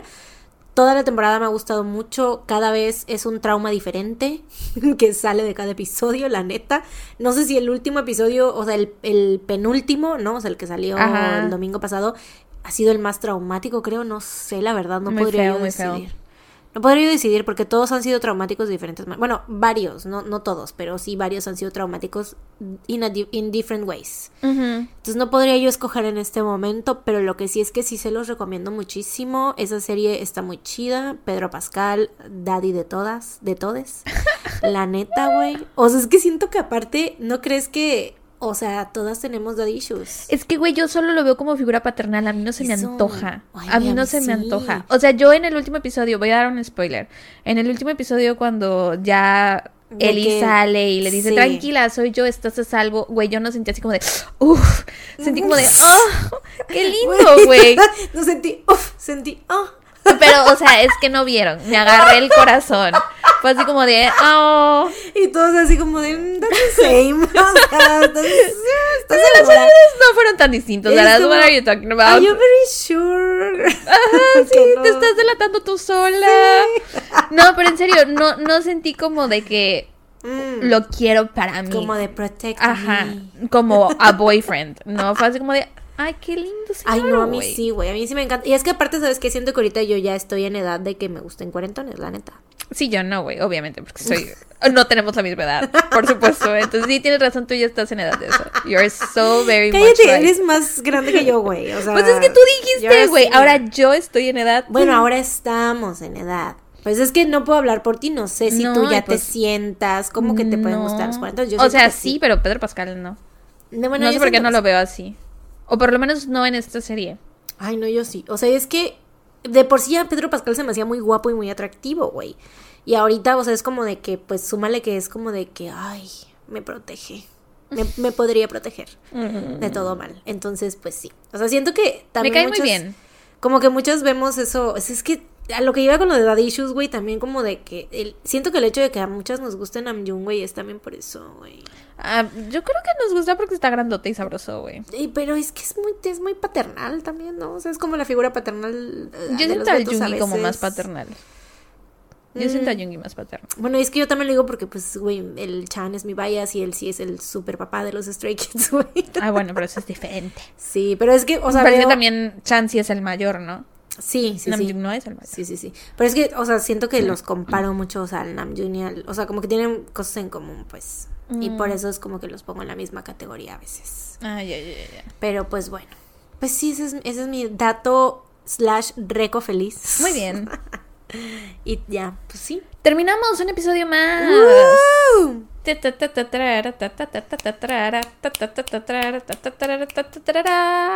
Tan, tan, tan. Pues sí, pues ya nos vamos porque pues ya tenemos que ver el episodio final de Tenemos que pedir las palomitas. Tenemos que pedir todo. Yo quiero hacer pipí. Yo también. no le Entonces- vayas a bajar. Ok.